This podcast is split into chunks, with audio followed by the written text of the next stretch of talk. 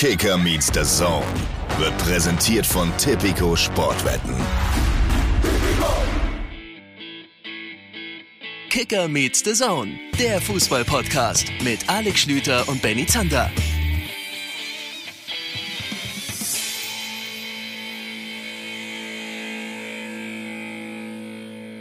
Ladies and Gentlemen, wir sind Achtelfinale. Wunderschönen guten Tag, herzlich willkommen. Kicker Meets the Zone ist zurück mit der mittlerweile vierten Extra-Folge zur Europameisterschaft. Benny Zander, mein Name, mir gegenüber sitzt Alexander Schlüter. Es ist mal wieder spät abends. Hallo Alexander, wie geht es dir? Bist du noch wach? Hocherfreut, ich habe um 21 Uhr einen Kaffee getrunken. Das heißt also, ich bin perfekt vorbereitet. Ja, das Tief kommt aber jetzt demnächst. Müsstest eigentlich nochmal nachschieben.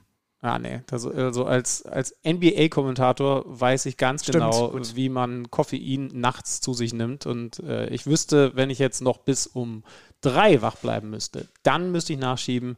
Aber ich denke, wir sind doch bis um, na, halb zwei sind wir da durch. Definitiv. Ja, dann, Definitiv. Dann machst du noch die ganzen Korrekturen.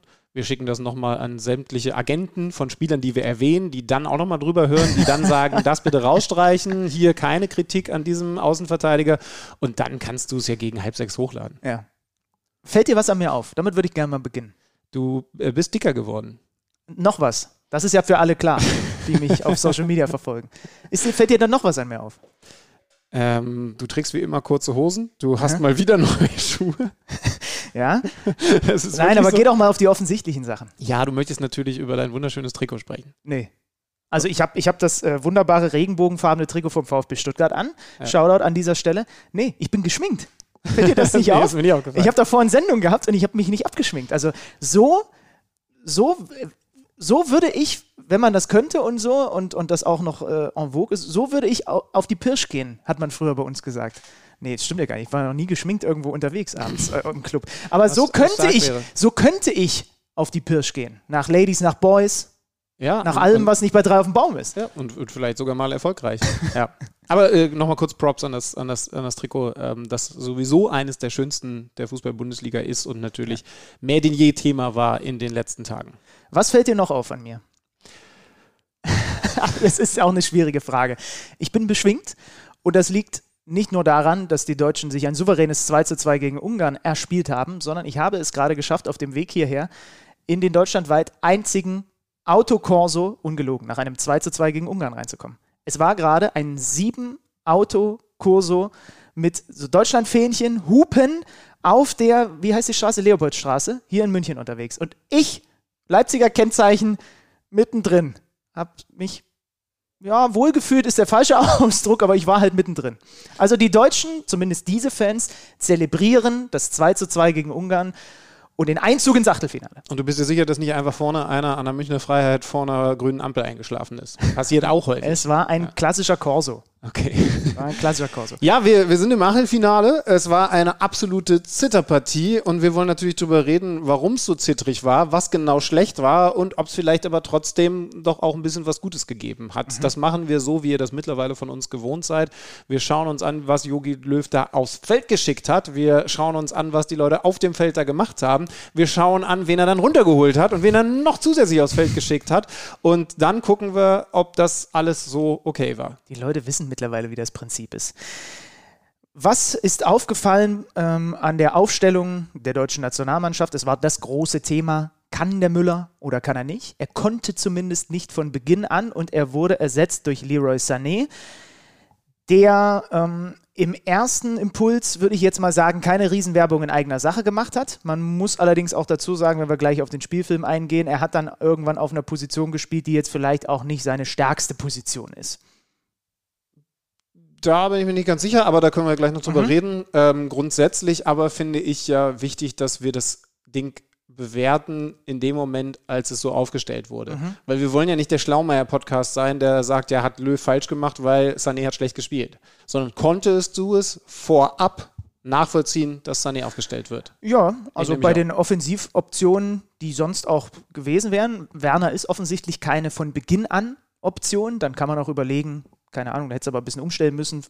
Goretzka von Beginn an. Aber das hätte, hätte ja alles auch wieder irgendwelche Dinge mit sich gebracht. So. Ja. Und deswegen, Wobei Goretzka tatsächlich, also, also Werner deutlich weniger, gerade natürlich gegen so einen Ja. Gegner, der ähm, zu, also das, was dann passiert ist, da sind wir jetzt nicht schlaumeirig, weil wir mehr wissen, sondern das war natürlich zu erwarten. Ein Gegner, der tief steht, da ist Werner dann nicht der Richtige. Ich erinnere mich dran, da würde ich tatsächlich zu seiner Einwechslung dann nochmal ein Wort Okay. loswerden. Ähm, ich konnte es nachvollziehen. Mhm. Goretzka wäre eine Alternative gewesen, die natürlich, ihr kennt den Spielverlauf, dann später nochmal viel größer Thema geworden ist, weshalb dann jetzt viele im Nachhinein natürlich auch über Goretzka reden und warum der nicht früher oder gleich von Beginn an. Ich habe zum Beispiel ähm, Magenta-Experte Michael Ballack zugehört, der, glaube ich, sehr, sehr klar der Meinung ist, dass Löw ihn hätte von Beginn an bringen müssen. Jetzt wissen wir natürlich, wie es gelaufen ist und was wie funktioniert hat und wie nicht. Nochmal die Frage. Goretzka von Beginn an gegen diese Ungarn doch die bessere Alternative? Ja, der an, also es gibt da ja bei, da, dabei ja zwei Gedanken. An einem guten Tag kann Leroy Sané einen äh, tiefstehenden Gegner durch bestimmte Elemente, die eigentlich fast nur er im deutschen, deutschen Kader in seinem Spiel hat, knacken. Ja. Ne? Durch Dribblings, überraschende Dinge, die man einfach nicht vorhersieht. So. An einem guten Tag. Und gleichzeitig bringt er natürlich ein Element nicht mit rein, was dann ähm, Leon Goretzka mit reingebracht hat, nachdem er dann auf dem Feld war.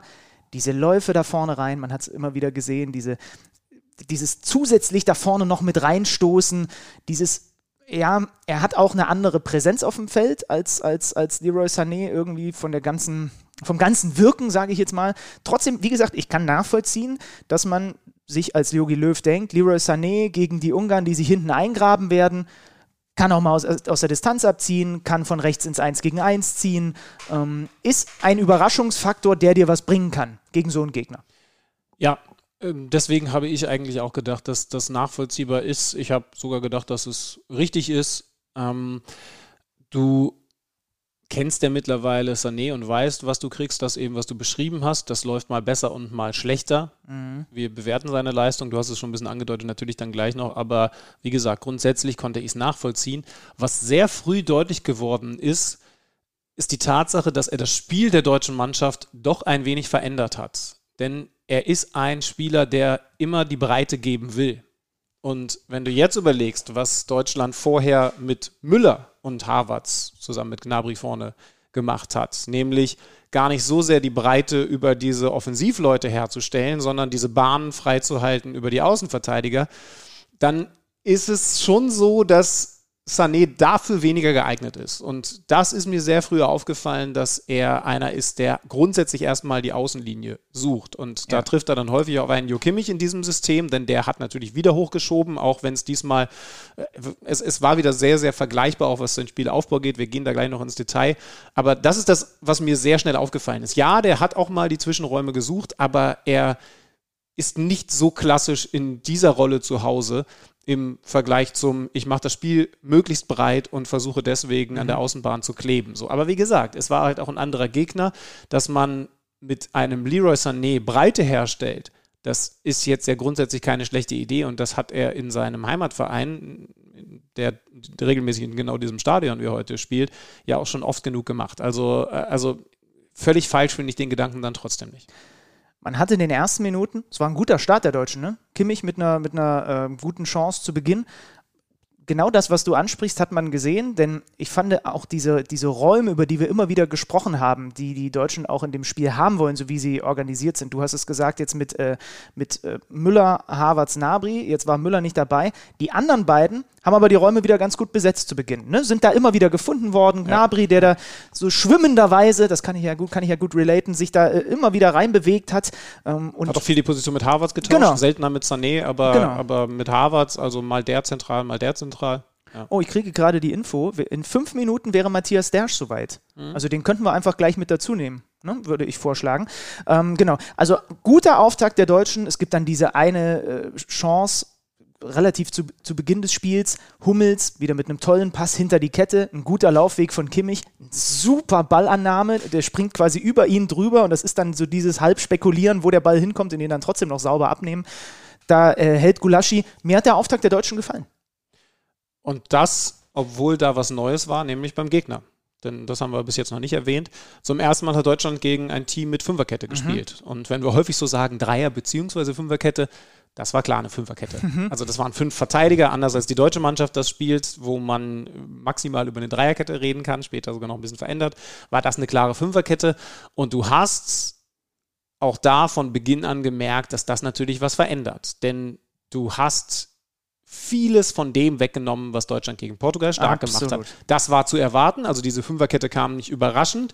Es war im Verlaufe des Spiels schon enttäuschend zu sehen, dass sie das, was sie sich da definitiv überlegt haben müssen, so nicht umsetzen konnten. Und vielleicht, bevor wir dann ähm, in Richtung elfte Minute kommen, da nochmal was Grundsätzliches. Also, wir hatten ja darüber geredet, dass gegen Portugal ein, ein absolutes Stilmittel, und zwar eins, was den Erfolg gebracht hat, war, dass du im Grunde mit fünf Leuten auf der letzten Linie stehst, mhm. mit diesen unglaublich hohen Außenverteidigern und da immer wieder Probleme bei Portugal alleine aufgrund der Tatsache herstellst, dass die halt mit Viererkette gespielt haben und dann immer irgendeiner noch mit zurückarbeiten muss, dass du zumindest mal Gleichzahl hattest. So, und das hat Frankreich gut gemacht. Die hatten ja auch mit einer Viererkette gespielt, aber da waren eben so Leute wie Griezmann nicht zu schade, sich nach hinten mit rein zu arbeiten. Portugal hat es nicht hingekriegt. Wir haben ausführlich darüber gesprochen. Jetzt hast du von Grund auf eine Fünferkette. Und es ist ja für mich immer wichtig, dann eben zu schauen, okay, wenn das die Lösung für alles ist, dann würden das ja alle so spielen. Es ist aber natürlich nur eine Lösung, zum Beispiel diese Stärke wegzunehmen. Wo sind denn dann die Möglichkeiten? Und das ist für mich der Hauptkritikpunkt, der sich dann auch über die kompletten 90 Minuten zieht. Da hat Deutschland zu wenige Lösungen gefunden. Das heißt also, sie haben zu wenig diese Zwischenräume gefunden. Ja. Und man muss sagen, sie haben auffällig, und das ist schon interessant, denn das war gegen Frankreich noch eine ganz umgekehrte Kritik, sie haben auffällig wenig das Zentrum gefunden. Also sie haben, und das hat dann schon noch mit Sané zu tun, sehr viel über Außen gespielt. Ne? Also sie haben vor allen Dingen sehr viel über rechts gespielt. Warum? Na klar, weil Links da Sané und Kimmich war, äh, Gosens war nahezu komplett aus dem Spiel. Aber das war, das war genau der Unterschied, den du ansprichst. Ne? Das war zu sehen, wie oft haben sie den diagonal gefunden und er hatte Raum gegen einen äh, Spieler, wenn überhaupt. Ne? Normalerweise, wenn sich eine Viererkette auf die Ballseite äh, bewegt, also auf die deutsche rechte Seite, und du hast aber den Gosens da ganz draußen, der lauert ja nur darauf, dass ein diagonaler Ball kommt und er damit maximal gegen einen Spieler was machen kann. Mit der Fünferkette hat das so nicht funktioniert, das weil er hatte sie, diesen Platz gar nicht. Das Stilmittel haben sie komplett weggenommen. Ja. Also ich weiß nicht, wie viele Diagonalbälle überhaupt angekommen sind. Ja. Also das, was normalerweise ja eine absolute Stärke der deutschen Mannschaft ist, das Spiel auf eine Seite rüberzuziehen und dann schnell auf die andere Seite zu verlagern, das klappt halt gegen Ungarn mit einer Fünferkette überhaupt nicht. Aber wie gesagt, dann musst du ja andere Lücken mhm. haben, weil die spielen ja auch nur mit elf Leuten. Und wenn sie fünf Leute da hinten reinstellen und mit breiten Außenverteidigern gegen Gosens und Kimmich spielen, dann muss ja irgendwo anders Raum sein und der ist dann schon normalerweise in der Zentrale. Es ist ein 5-3-2-System gewesen mhm. mit äh, Schalai und Scholloy äh, vorne drin und dann eben drei Mittelfeldspielern, die, das muss man vielleicht einmal kurz erklären, bevor wir den Dershi mit dazu holen, die anders spielen, als wenn du eine Viererkette hinter dir hast. Denn wenn du 4-3-3 zum Beispiel spielst, wie das Portugal und Frankreich grob gesagt gemacht haben, dann hast du als einer der drei Mittelfeldspieler viel seltener die Aufgabe, außen mit zuzulaufen. Weil du hast einen Außenverteidiger, die die Bahn hoch und runter laufen soll. Der macht das weniger offensiv als in der Fünferkette, der Außenverteidiger, aber er macht es natürlich. Und du hast dann ja auch noch den Außenstürmer. Das heißt also, du hast viel mehr die Möglichkeit, zu dritt das Zentrum eng zu halten. Ja. Bist du in einem 5-3-2, dann hast du viel häufiger die Aufgabe mit rauszuschieben, weil da vorne die beiden Stürmer können ja nicht noch sagen, okay, ich bin da links außen, du bist rechts außen, sondern gerade natürlich mit Scholloy hast du einen, der zentral die Bälle dicht macht und dann entsprechend auch gegen den Ball arbeitet.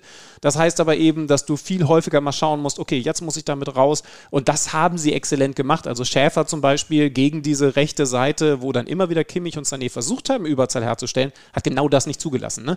Aber weil du so viel rausschiebst, gibt es genau diesen Raum. Also Schlüssel in diesem Spiel wäre gewesen, Ginter dribbelt so mutig an, ist so selbstbewusst, dass er immer einen auf sich zieht. Das wäre dann zum Beispiel oft Schäfer gewesen.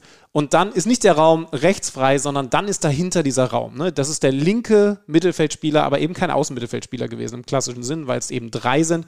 Das ist dieser Halblinke, würde ich jetzt mal sagen. Und den zum Beispiel rauszuziehen und dahinter den Raum zu finden, das hat die ganze Zeit nicht geklappt. Ganz hinten, und ich mache jetzt nur einen ganz kurzen Sprung, hat das dann über die linke Seite geklappt, weil wir einen im Spiel hatten, der in der Lage war, diesen Raum zu finden und vor allen Dingen auch dann mit der nötigen Technik auch Geschwindigkeit sofort in diese Drehung zu bringen, hatte ich, glaube ich, gegen Frankreich in der Kritik angesprochen, das war Jamal Musiala. Mhm. Das hatten wir bis dahin aber nicht.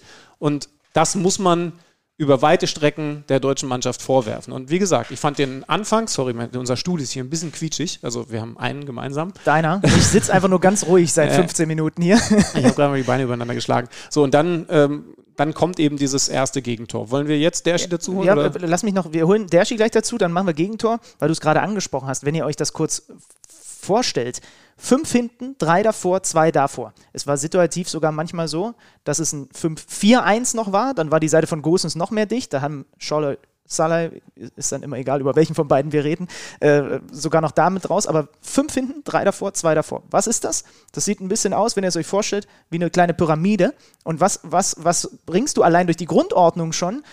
Du lenkst den Ball auf die Seiten und du hast im Grunde genommen, wenn du es gut machst, und die Ungarn haben es ja wirklich gut gemacht, hast du immer nur diese Halb, dieses Halbfeld-Ding, wo dann am Ende Ginter irgendwie eine Flanke gebracht hat. Ne? Also allein von der Grundordnung ist schon gut zu erklären, wie, ähm, wie im Grunde genommen die Ungarn sich das so ein bisschen vorgestellt haben. Ne? Wir, wir leiten sie auf die Außen- und Halbposition und dann sollen sie doch mal gucken. Flank den Ball da rein. Wir haben so viele Leute im 16er, am 16er. Und, und vor allen Dingen, Deutschland hat keinen Zentrumsstürmer, Exakt, den, genau. der dann eine Gefahr ausstrahlt genau. in der Luft. Ne? Also Halbfeldflanken mit der Mannschaft, die wir da aktuell haben, gerade ohne einen Goretzka, ja. ist Quatsch. Und das genau. wusste zum Beispiel Ginter. Ne? Also du hast bei Ginter sehr regelmäßig gemerkt, der könnte diese Halbfeldflanke jetzt reinschlagen. Ab und zu hat er es gemacht, ab und zu war es dann auch technisch unsauber. Aber sehr häufig hat er sich gedacht, ja shit, was bringt das jetzt? Ne? und wenn du da vorne einen Lewandowski hast, welchen Mittelstürmer auch immer, der ja. über 1,90 ist, dann ist das natürlich was anderes. So, jetzt ist Havertz nicht der allerkleinste, aber seine Hautqualität ist natürlich nicht das, sondern er sucht ja diese Halbräume, ja, ja. wie wir es jetzt regelmäßig besprochen haben. Komm, wir nehmen Matthias mit dazu. Ähm, du kannst einmal kurz überbrücken. Zeig mal kurz deine Überbrückungsqualitäten. Ja, ich wollte nämlich tatsächlich gerade mal nachschauen, wie viele Flanken eigentlich geschlagen wurden. Das können wir hier in unserer Statistikseite da rausfinden. Bin ich jetzt gespannt. Ja. Die meisten Schlank, äh, Flanken, äh, Schlanken sagen wir in Schland, mhm. hat Kimmich geschlagen mit, mit sieben. Mhm. Dann, ja genau, okay, das habe ich nämlich ein bisschen mir gedacht. Dann kam Matthias Ginter. Ähm, da muss man übrigens dazu sagen, dass, ach du Scheiße. Was denn? Von den sechs tatsächlich keine einzige angekommen ist. Ja. Also ich habe gerade mal bei Kimmich geschaut, ähm, zwei angekommen, von den sieben groß, vier Flanken, ähm, da muss man sagen, inklusive Standards, äh, wobei, tatsächlich hat er ähm, nur vier insgesamt und die waren alle aus dem Spiel heraus, aber alle vier sind angekommen. Interessant. Mhm. Null von sechs bei Ginter. Die waren, häufig, Fakt, ja. die waren häufig nicht hinter die Abwehrkette, also zwischen Abwehrkette und Torwart geschlagen, sondern maximal auf die Kette, wenn nicht sogar noch leicht davor. Und da ist natürlich so viel Alarm, dass die Ungarn das einfach äh, da alles wegrotzen. Gut überbrückt. Wir nehmen Matthias Dersch mit dazu. Wenn ich mit meinem Fettfinger die Taste richtig drücke. Ja im Stadion in München. Matthias Dersch. Ja, da ist er doch. Hallo Derschi, Zander und Schlüter hier, dein guten altes Lieblingspodcast gespannt. Weiß ich gar nicht, behaupte ich jetzt einfach mal so. Hallo. Ja, seid ihr, hallo. Ach komm, du, äh, ich weiß auch ganz genau, dass du sehr viele Sex- und Crime-Podcasts hörst, aber, aber zumindest sind wir vielleicht dein Lieblingsfußball-Podcast. Ja. ja, ich habe ja sogar selbst zwei Podcast-Buddies. Äh, von meinem eigenen kleinen. Da muss jetzt Podcast, vorsichtig sein, ne? Ist, ja. ja. da muss ich jetzt vorsichtig sein, genau. Also Derschi, wir haben, äh, um dich kurz abzuholen, 18 Minuten bislang aufgezeichnet. Wir sind bislang über die Aufstellung, die Grundsystematik, das Problem, was die Ungarn mit ihrer äh, Anordnung den Deutschen äh, gemacht haben. Wir sind nicht hinausgekommen über guter Start der Deutschen, Kimmich Chance und wollten jetzt mit dir quasi beim Gegentor einsteigen. Ja, also wir haben gerade quasi 18 Minuten aufgezeichnet, sind bei der 11. Minute angekommen. Klingt komisch, ist aber so. Ja. Das aber, ist stark. Dann habt ihr ja ungefähr so ein Tempo Tempo wie die Deutschen im Aufbauspiel. Oh, oh da ist schon einer Deswegen on bist du unser Lieblingsreporter in diesem Podcast. Ähm, äh, komm, wir fangen aber erstmal klassisch an, weil du bist ja nicht umsonst der Mann, den wir da vor Ort anrufen, von dem wir wissen wollen, wie es aussieht. Ähm, also bevor du uns wiedergibst, wie so die Emotionen bei den Spielern beim Trainer waren, sag doch vielleicht mal, wie es in der Arena ausgesehen hat. Denn vor dem Spiel wurde natürlich gerade auch, was die was die Fans angeht, sehr viel geredet, was die Beleuchtung der Allianz Arena angeht, sehr viel geredet. Und dann kommt auch noch der Wettergott und sagt, ich hätte auch noch was zu erzählen. Wie hast denn du das ganze Ding äh, im Stadion wahrgenommen? Also äh, gerade was das Wetter angeht, mit diesem Wahnsinnseinbruch, ja, ich glaube ja noch vor komm, Wir fangen mal mit dem Wetter an, weil ja. da warst du vor Ort für uns. Ja, ja, ja, ja. Ich hätte jetzt ein bisschen weiter äh, früher angefangen noch am Tag, weil ich war so knapp drei Stunden vor dem Spiel hier. Und da war alles noch total ruhig. Also man hatte so ein bisschen eine Ahnung, wenn man in den Himmel geschaut hat, dass da heute noch was passieren könnte. Der ein oder andere hatte dann ja sogar auf einen realen ähm, Regenbogen spekuliert, der sich dann noch zeigen könnte über dem Stadion. Das hätte natürlich das Bild irgendwie rund gemacht nach den Diskussionen der vergangenen Tage. Ähm, man hat ein paar Regenbogenfahnen gesehen, vor allem draußen. Die waren allerdings recht klein. Deshalb sind die im Stadion an sich dann fast ein bisschen untergegangen, weil hier eben auch teilweise recht große Schwarz-Rot-Gold Deutschlandfahnen äh, dann äh, geschwenkt wurden. Ja, und dann kurz vorm Anpfiff gab es dann doch noch eine große Regenbogenfahne im Blickpunkt. Ich glaube, man hat die im Fernsehen gar nicht gesehen, aber ähm, hier im Stadion ist bei der ungarischen Hymne, also im Grunde, wenn man so will, perfekt getimt, dann ein äh, ja, ein Fan auf den Rasen gerannt im Deutschland-Trikot mit einer Regenbogenfahne in der Hand und hat sich vor denen aufgebaut. Äh, gelendes Five-Chord-Konzert von links äh, von mir aus gesehen. Da waren nämlich die in schwarz gekleideten, äh, ja, jetzt muss ich aufpassen, was ich sage, äh, ich sag mal neutral Fans der Ungarn. Ähm, naja, und äh, es ging dann auch alles ziemlich schnell. Die Ordner hatten den Mann dann an, äh, zum Boden gebracht, haben ihn abgeführt. Dann ging es weiter mit den Hymnen. Äh, und eigentlich hatte man da mit diesem Regenbogen-Thema dann äh, mehr oder weniger abgeschlossen, weil das Spiel dann losging. Ähm, aber ich, äh, bevor ich jetzt auf das Wetter zu sprechen komme, kann ich den Jubel von Goretzka vorziehen, weil der passt gerade so schön. Ja, natürlich. Weil man hat dann eben wirklich auf dieser Tribüne bei den Ungarn dann schon extrem viel Hass gespürt, muss ich sagen. Also das war, war unangenehm. Da sind auch dann zur zweiten Hälfte Polizisten aufmarschiert.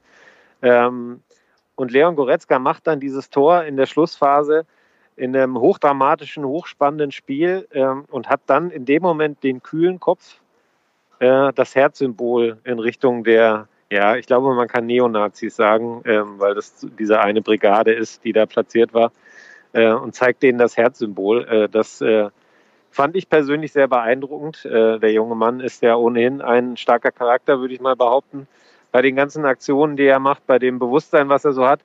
Ähm, ja, und das war eine, eine, fand ich sehr beeindruckende Geste von einem, äh, von einem Spieler, der wirklich in, in dieser hochdramatischen Phase des Spiels, da wäre ja das Aus der Deutschen äh, zum Greifen nahe, sag ich mal, dann äh, ja noch so eine Geste macht. Ähm, das fand ich, fand ich großartig, ja, muss ich sagen. Man muss, das ist fast schon unfair, ne? Der Typ ist mega durchtrainiert, Fußballstar, die Frauen liegen ihm zu Füßen und er hat so wahnsinnig viel im Kopf. Und auch in so einem Moment trifft er einfach aus dem Bauch raus die genau richtige Entscheidung. Also äh, ja, ist einfach. Ja, wenn wir jetzt ein Haar in der Suppe finden, damit wir uns nicht so schlecht fühlen, würden wir sagen, na gut, der wurde ja auch noch eingewechselt. Ne?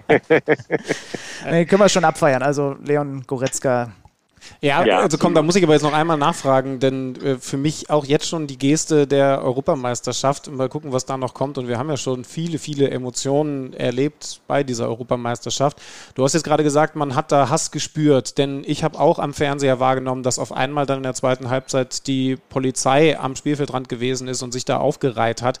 Äh, also das heißt, es war Aggression. Ich habe ein paar Bilder gesehen. Die Kamera hat einmal eingefangen, dass die Fans da was zu Manuel Neuer gerufen Nach haben. Nach dem Tor. Ich konnte natürlich nicht annähernd hören oder mitkriegen, was sie da ge gerufen haben. Aber es war für dich auch wahrnehmbar, dass, dass da tatsächlich Hass aufs Spielfeld gekommen ist. Oder wie kannst du es beschreiben? Ja, es war halt, also es fing ja schon damit an, dass die sich bei der Hymne eben mit dem Rücken zum Rasen gestellt haben, äh, gepfiffen haben, äh, und, und einfach ihre, ihre Abneigung gezeigt haben, massiv. Äh, und das setzte sich dann im Grunde durchs Spiel fort. Was jetzt konkret die Polizei dazu bewogen hat, sich davor aufzubauen, kann ich gar nicht sagen. Ob es da irgendwie äh, Versuche gab, dann über, den Zaun, also über diesen kleinen Zaun da zu klettern, keine Ahnung. So genau habe ich da nicht hinschauen können, weil wir ja natürlich schon aufs Spiel achten. Ähm, aber es war unangenehm. Das kann man, glaube ich, auf jeden Fall festhalten. Ja. Jetzt haben wir schon über die entscheidende Szene in der zweiten Halbzeit geredet, aber es ist jetzt in diesen Folgen wirklich nicht schlimm, denn und, niemand und wird jetzt gerade. das Wetter. Immer noch das Wetter. und dabei Vielleicht ist das doch das perfekte das Einstiegsthema. Ja, ja, das wäre jetzt wirklich meine nächste Frage gewesen. Ich meine, es ist ja nicht schlimm, jetzt was vorwegzunehmen. Niemand wird zu Hause sitzen oder auf der Joggingstrecke sein und sagen, verdammt, ich wollte mir doch chronologisch erzählen lassen, wie es ausgegangen ist. Spoiler. Schon, schon ja. ja. wir müssen hier ein Signal im Hintergrund einspielen. Aber ähm, sag uns mal wirklich, weil das zum Beispiel hat Leon Goretzka im Interview später schon auch nochmal angedeutet. Wie hart war das für dein Empfinden, da auf dem Platz zu spielen, gerade in der ersten Halbzeit bei dem Wetter? Ja, total irre, muss ich sagen. Also wir haben hier oben äh, alles, wir saßen hier in der, in der zweiten Reihe der Pressetribüne, Ähm, und äh, es war alles klatschnass. Also ich habe mein komplettes Equipment irgendwie unter den Tisch geräumt äh, und äh, konnte dann auch für ein paar Minuten da im Grunde nicht arbeiten, weil sonst wäre mir wahrscheinlich der Computer abgesoffen in dem Moment und die Kamera weggeschwommen. Also ähm, das war schon extrem heftig. Ähm, ich hatte so bei Emre Can zum Beispiel das Gefühl, dass der das gar nicht so schlecht findet, als er sich dann da zum Warmmachen irgendwie bereit machte. Äh, der ein oder andere zog dann schon eher so den Kopf zwischen den Schultern ein. Ähm, also das war wirklich ein Extremwetter. Vor allem, ähm, das war auch eine Mordsakustik. Ich weiß nicht, ob man das gehört hat zu Hause über die Stadionatmo.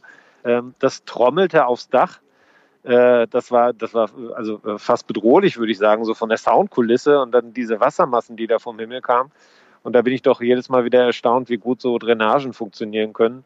Denn äh, hier laufen jetzt gerade noch so drei, vier Mannequins mit, mit so kleinen Haken übers Feld und pieksen da Löcher rein, aber äh, da sieht man jetzt nichts mehr von den Sturzbächen, die da vom Himmel gefallen sind. Aber für Angst den vor. Regenbogen war es, glaube ich, etwas zu spät. Äh, Ja. Wenn ich das hier aus dem Stadion richtig beobachtet habe, war die Sonne schon deutlich zu weit unten, um da noch irgendwas, wie, also irgendeine Art Regenbogen an den Himmel zu zaubern. Demnächst im Podcatcher eures Vertrauens.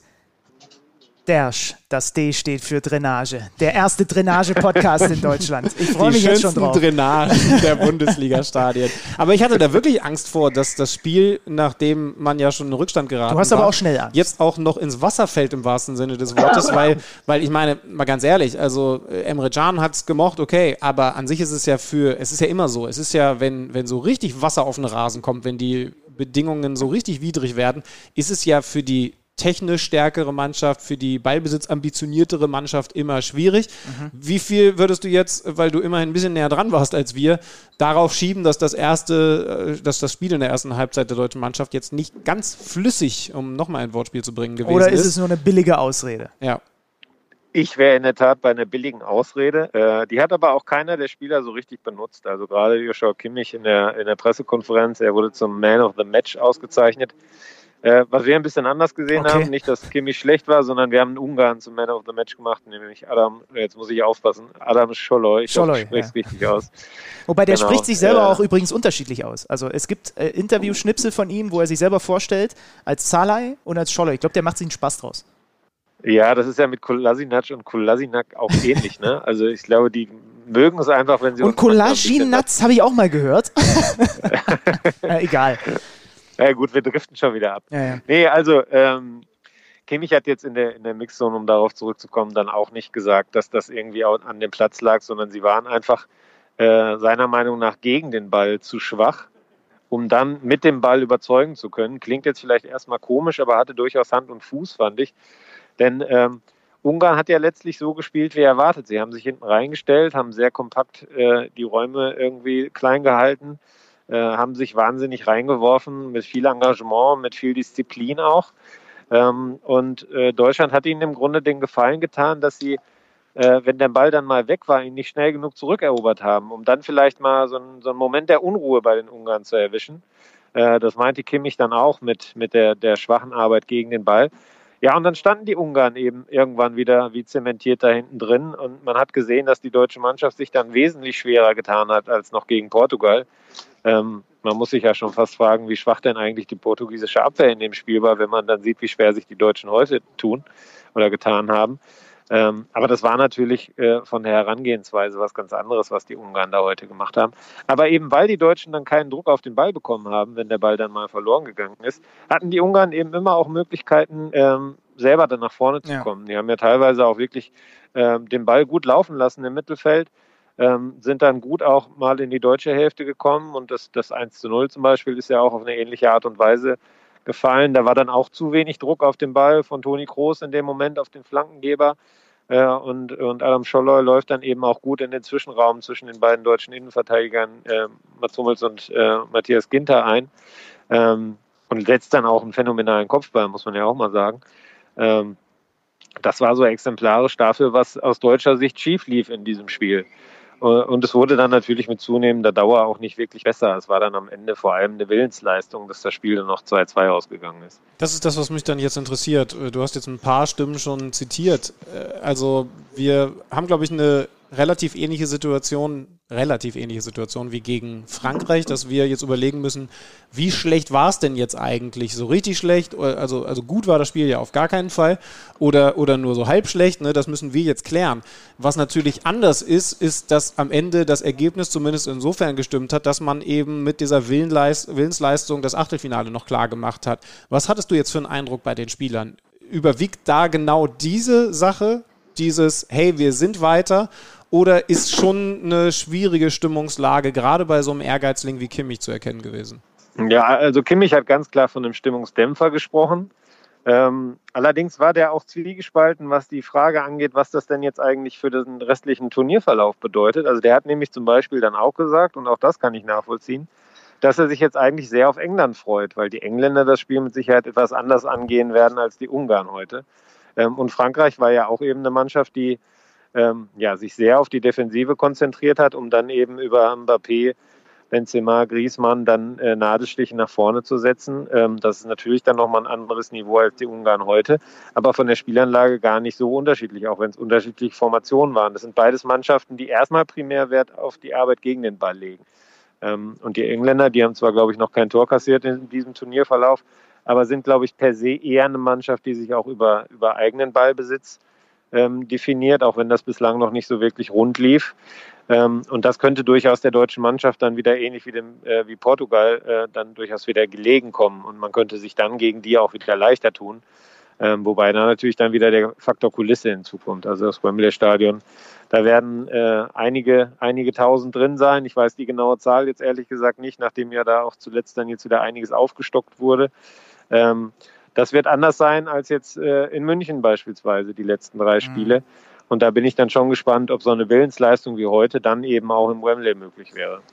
Derschi, wir packen jetzt hier, äh, Alex und ich, noch ein bisschen das große Filetiermesser aus, was die einzelnen Szenen angeht, aber ich würde vorschlagen, du legst dich jetzt mal trocken, da irgendwie raus aus der Allianz Arena, siehst mal bitte zu, dass du keinem der ungarischen Kavenzmänner äh, in die Arme läufst. Äh, sollten die da noch irgendwo rings ums Stadion unterwegs sein, gehen wir nicht von aus.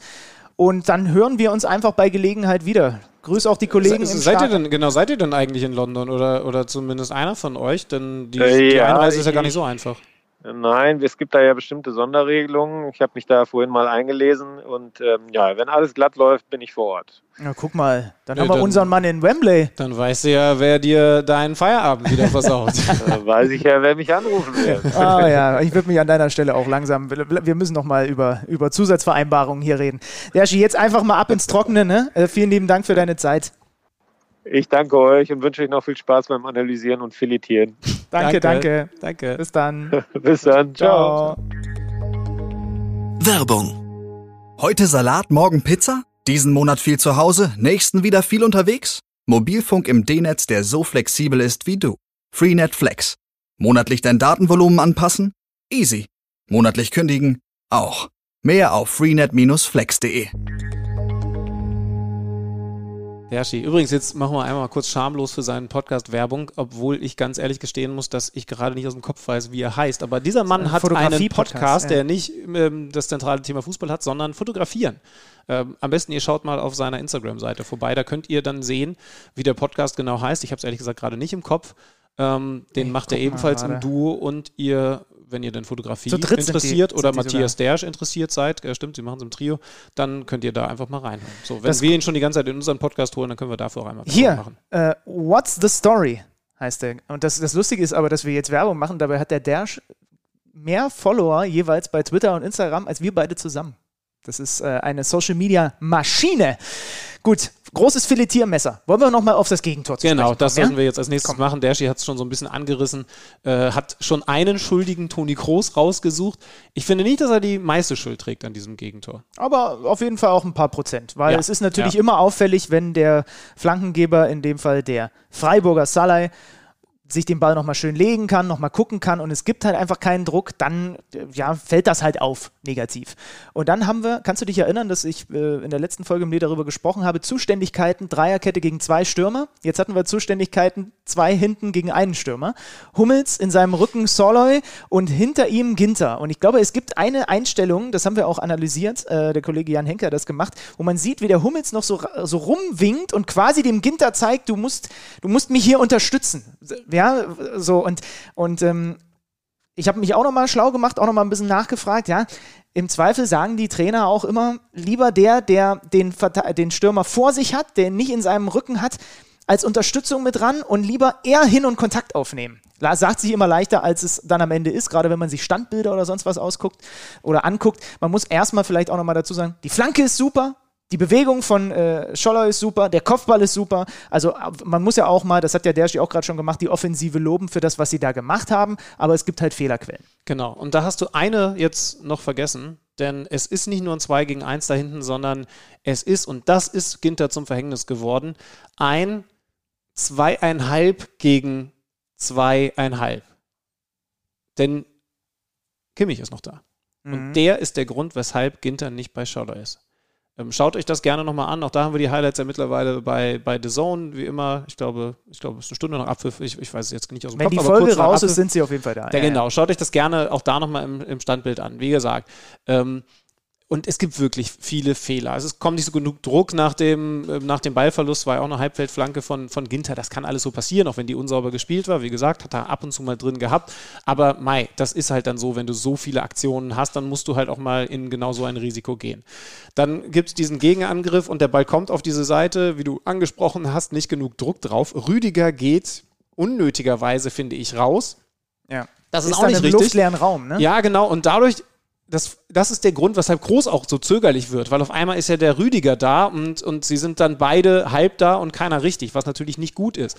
Der noch größere Fehler passiert natürlich in der Zentrale, denn da da musst du ja am Mann sein. Also eine Flanke sollte man nicht, aber kann man dann notfalls mal zulassen. Ähm, das war dann eher dieses, ich stelle ihn und weniger, zu wenig Druck ist kein Kapitalerschnitzer. Das, was in der Mitte passiert, ist ein Kapitalerschnitzer. Und ja. wie gesagt, da kommt Jo Kimmich mit ins Spiel. Komm, ich drehe den Laptop auch mal um, weil ich habe jetzt dieses noch, Bild gemacht. Ja, ja, es gibt zwei Leute auf der linken Seite bei Ungarn. Guckt euch diese Szene gerne nochmal an. Kimmich ist zunächst einmal mit nach hinten gestratzt. Das zum Beispiel hat Kimmich auch überragend gemacht. Diese Sprints hinten rein, um auf gar keinen Fall in Unterzahl zu geraten, ist erst einmal gut. Und jetzt passiert Folgendes. Ungarn hat zwei Leute direkt vorne auf der letzten Reihe und hat, wer hat die Trikotnummer 5? Einen links außen. Unser Freund. Genau, den guten Freund, auch gerade von Jo Kimmich, Fiola, der mitgelaufen ist und er links draußen auf der Flügelposition ist. Kimmich sagt sich aber, anstatt bei dem zu bleiben, Rechtsverteidiger wäre ja eine logische Variante, gehe ich und jetzt muss ich mal da auf die Rückennummer äh, schauen, ob es Schalay ist. Nee, der, der bringt ja die Flanke. Ach ja, richtig. Die, es ist die Schäfer. Es ist, glaube ich, die 13. Ah, nee, ich glaube. Ja, gut, oder Kleinheißler. Schäfer ist, oder Kleinheißler? Es ist, es ist Kleinheißler.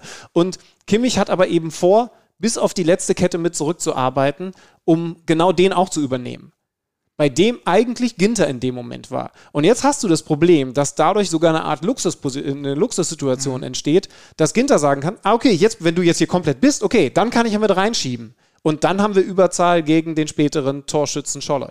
So, jetzt ist er aber nicht hundertprozentig sicher. Und ich kann das verstehen, ganz ehrlich, kann das verstehen, ob Kimmich schon rechtzeitig da ist. Also in dem Moment, wenn, wie du ja richtig beobachtet hast, als, als Hummels sagt, hier, da kommt guckt Kimmich rüber und sagt, aber bist du hier schon bei dem Mann oder muss ich hier noch zuarbeiten? Und ich kann verstehen, weil Kimmich da sogar noch in der falschen Position ist, also vom neuer Blick aus hinter dem Offensivmann. Ja, ja. Ich glaube, es war Kleinheißer.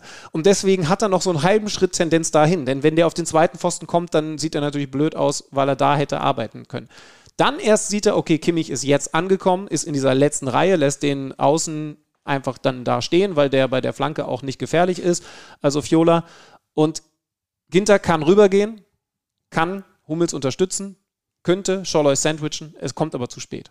Und, und so entsteht dieses Tor. Wenn Ginter klarer sagt, nein, ich muss hier, du musst weiter zurückkommen, und ich glaube, er versucht es zu kommunizieren, aber nicht klar genug, dann kann Hummels ja zumindest wissen, okay, ich muss jetzt hier eins gegen eins spielen im Zentrum. Das ist nicht schön, deswegen, eigentlich wäre es eine Luxussituation gewesen, weil sie ihn hätten sandwichen können, aber es ist natürlich machbar. Hummels steht aber eben den Schritt weiter auf der Ballseite, weil er sich sagt, wir haben ja hier doch eigentlich Überzahl. Also Luxus, Ginter, komm ran. Ja, Deswegen wir hat es so gezeigt. So. Ja. Und, und das ist das große Problem. Aber wie gesagt, es hat auch damit zu tun, dass Kimmich da hinten noch mit reinarbeitet. Alles eigentlich fleißig und deswegen finde ich ein sehr unglückliches Gegentor, aber natürlich auf jeden Fall ein Fehler. Das ist die große Problematik bei Deutschland. Ähm, du hast es jetzt sehr schön auf den Punkt gebracht.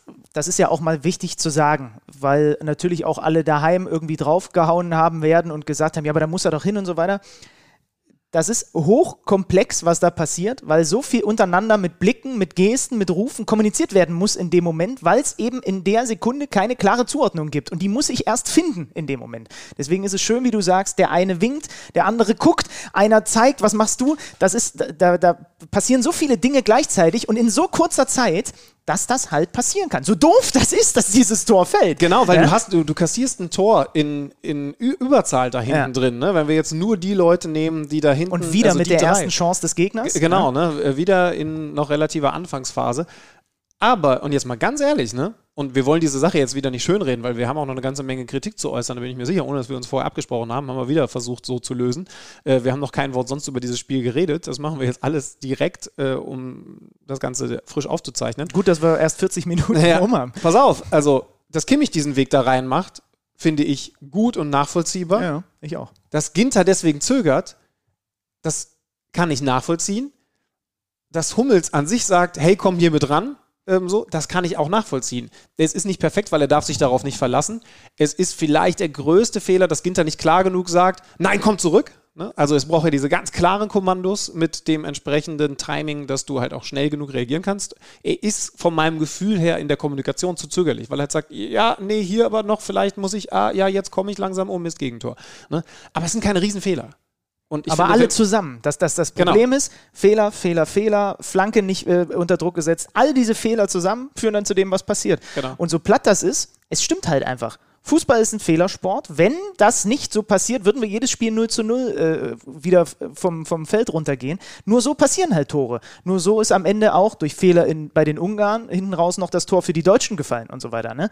Trotzdem wäre es schön und wenn du bei diesem Turnier was erreichen möchtest, um jetzt dann doch mal wieder zurückzukommen mit dem ganz dicken Finger in die Wunde, äh, dass diese Dinge abgestellt werden, dass du eben mal zu Null zur Pause spielst, dass du eben nicht dem Gegner die erste Chance so gönnst, der muss die dann auch erstmal verwerten, so wie es immer wieder die Gegner jetzt der Deutschen getan haben. Aber wenn du was erreichen möchtest, das ist das, was man mit Stabilität meint, ähm, mit diese Dinge im Idealfall gar nicht erst zulassen, gar nicht erst zu viele dieser Fehler zusammenkommen lassen. Und da sind wir dann bei dem Punkt, das ist das, was Deutschland von einer Top-Mannschaft bei diesem Turnier wahrscheinlich am Ende unterscheiden wird. Zumindest gerade tut es das. Ja, also das, äh, äh also ich weiß gar nicht, ob du es jetzt damit sagen willst. Also ich finde, Deutschland ist eine Top-Mannschaft bei diesem Turnier. Und ähm, entsprechend finde ich, ähm, kann da ja gar nicht so viel Unterschied sein. Wo ich dir absolut recht gebe, ist, so ein Gegentor und vor allen Dingen das zweite, über das wir natürlich noch reden, würde Italien nicht kassieren. Das, und das ist das, was ich meine. Oder? Also das ist das so ein bisschen, ich glaube, das ist das Muster. Du kannst das immer im Laufe eines Turniers ablegen. Es geht jetzt auch erstmal nur darum, irgendwie Gruppenphase überstanden, ja, muss man ja auch sagen. Aber das ist ein Muster, mit dem wirst du nicht Europameister, wenn sich das auch nur ansatzweise weiterschlängelt durchs Turnier, weil die Gegner werden besser ja. und nicht schlechter. Gut, genau. klar, gut, Frankreich, Portugal, sie haben auch zwei gute Gegner gehabt, ist immer schwierig zu sagen, aber die Gegner sind gut, die also jetzt werden, kommen. Sie, sie sind besser als Ungarn. Genau, ja? sie, sie, werden nicht schlechter. Ja. Deutschland kriegt also das Gegentor und was mich besonders beeindruckt, sie spielen aber dann weiter frisch nach vorne. Das habe ich in der vergangenen Folge gesagt. Ja. Das war diesmal anders. Ja. Sie hatten zwar dann, musste aber auch eine Ecke her, Hummels Pech an die Latte, das ist auch der Unterschied. Ja, bei den Ungarn sitzt das erste Ding direkt und Hummels köpft das Ding an die Latte. Dann noch diese, diese, dieser Ginter im, im, im Nachhinein, wo er da mit dem Außenriss plötzlich selber überrascht ist, dass er da abschließen kann. Da kann auch gut und gerne mal ein Tor bei rumkommen. Gegen Portugal äh, ist das, hat das funktioniert. Und je länger die erste Halbzeit dann dauerte, bei mir steht hier in den Notizen einfach nur ganz fett, Ungarn total geradlinig. Und das hat Derschi gerade gesagt. Das, was dann offensichtlich Josua Kimmich nach dem Spiel gesagt hat, äh, gegen den Ball. Du hast immer das Gefühl gehabt, je länger die erste Halbzeit dauerte, wenn die Ungarn den Ball haben, oh, das war immer so der Grundeindruck, oh, weil sie irgendwie das so geradlinig nach vorne gespielt haben, weil sie auch so geradlinig in Zweikämpfen hinten waren, aber weil sie, wenn sie den Ball erobert haben, schnörkellosen Fußball gespielt haben. Total guten, klassischen Umschaltfußball. Und ja. den haben die Deutschen nicht unterbunden. Sie haben nahezu das gleiche Spiel gespielt wie gegen Frankreich. Mhm. Als ich ja auch schon gesagt habe, das war beeindruckend, weil sie sich nicht nur hinten reingestellt haben, sondern weil sie dann trotzdem gefährlich waren. Ja. Und natürlich zittert man jetzt ganz anders mit, als wenn Frankreich da vielleicht mal nur in Gleitzahl oder sogar Unterzahl gegen den Konter arbeiten muss. Aber das ist tatsächlich eine Qualität. Und da, da muss man sagen, also dass, dass, dass Ungarn so spielen würde, war eben klar. Und dass sie auch da natürlich dann versuchen, die Sachen rauszukreieren, das war auch klar. Das ist dann eben in der elften Minute gelungen. Ich, ich finde, da sind wir wieder an dem Punkt, wo ich sagen würde, da muss man auch, da, also in dem Bereich muss man Ungarn Tribut zollen und sagen, die sind in jeder Kontersituation Respekt zumindest, ähm, äh, genau, da, da, sind sie so gefährlich, dass man, dass man dieses kribbelige Gefühl hat. Ja. Wo man aber eben dann sagen muss, das ist eine Sache, wo Deutschland sich einen Vorwurf machen muss, ist, dass man so wenig Torchancen rausspielt. Denn das, finde ich, ist das Eklatanteste. Auch da, na klar, Ungarn hat das gut gemacht. Was ich beeindruckend fand, ist, dass sie in der eigenen Hälfte, sie haben sich in die eigene Hälfte zurückgezogen, ja, aber sie hatten in der eigenen Hälfte über 90 Minuten nahezu immer Druck auf den Ballführenden des ja. Gegners. Die einzige Ausnahme ist tatsächlich Matthias Ginter. Das muss ein Plan gewesen sein, dass sie den da so lassen. Ich glaube, sie hätten es bei Rüdiger ja. genauso gemacht, nur ja. Rüdiger hat eben ganz anderes Spielaufbau. Also das, was wir gegen Portugal schon erlebt haben, das war jetzt auch auffällig, dass Ginter viel mehr nach vorne schiebt und viel mehr beteiligt ist als Meiste Rüdiger. Ballaktion erste Halbzeit, Ginter. Ja, ja. Rüdiger fällt deutlich ab. Also jetzt ist es leider nochmal sehr klar geworden. Er fällt deutlich ab im Aufbauspiel. Also wir können nicht sagen, dass wir drei Weltklasse-Aufbauspieler haben. Wir haben einen mit Hummels und Ginter hat da heute leider auch keine Bäume ausgerissen, aber hat natürlich eigentlich Qualitäten in dem Bereich. Ja, ne? ja. Also ich fand ihn ja gegen, gegen Frankreich noch, äh, gegen Portugal noch überragend. Da hat er heute nicht anknüpfen können. Und erinnere dich mal an das, was ich beim Portugal-Spiel schon gesagt habe. So wie sie angeordnet sind und so wie die Deutschen das spielen, ist das risikobehaftet. Und im Gegensatz zu den Portugiesen, die haben es nur einmal bei der Ecke, äh, wo sie dann das Tor rausmachen, ansonsten haben sie es nicht bestraft, aber äh, ja, du weißt, was ich meine.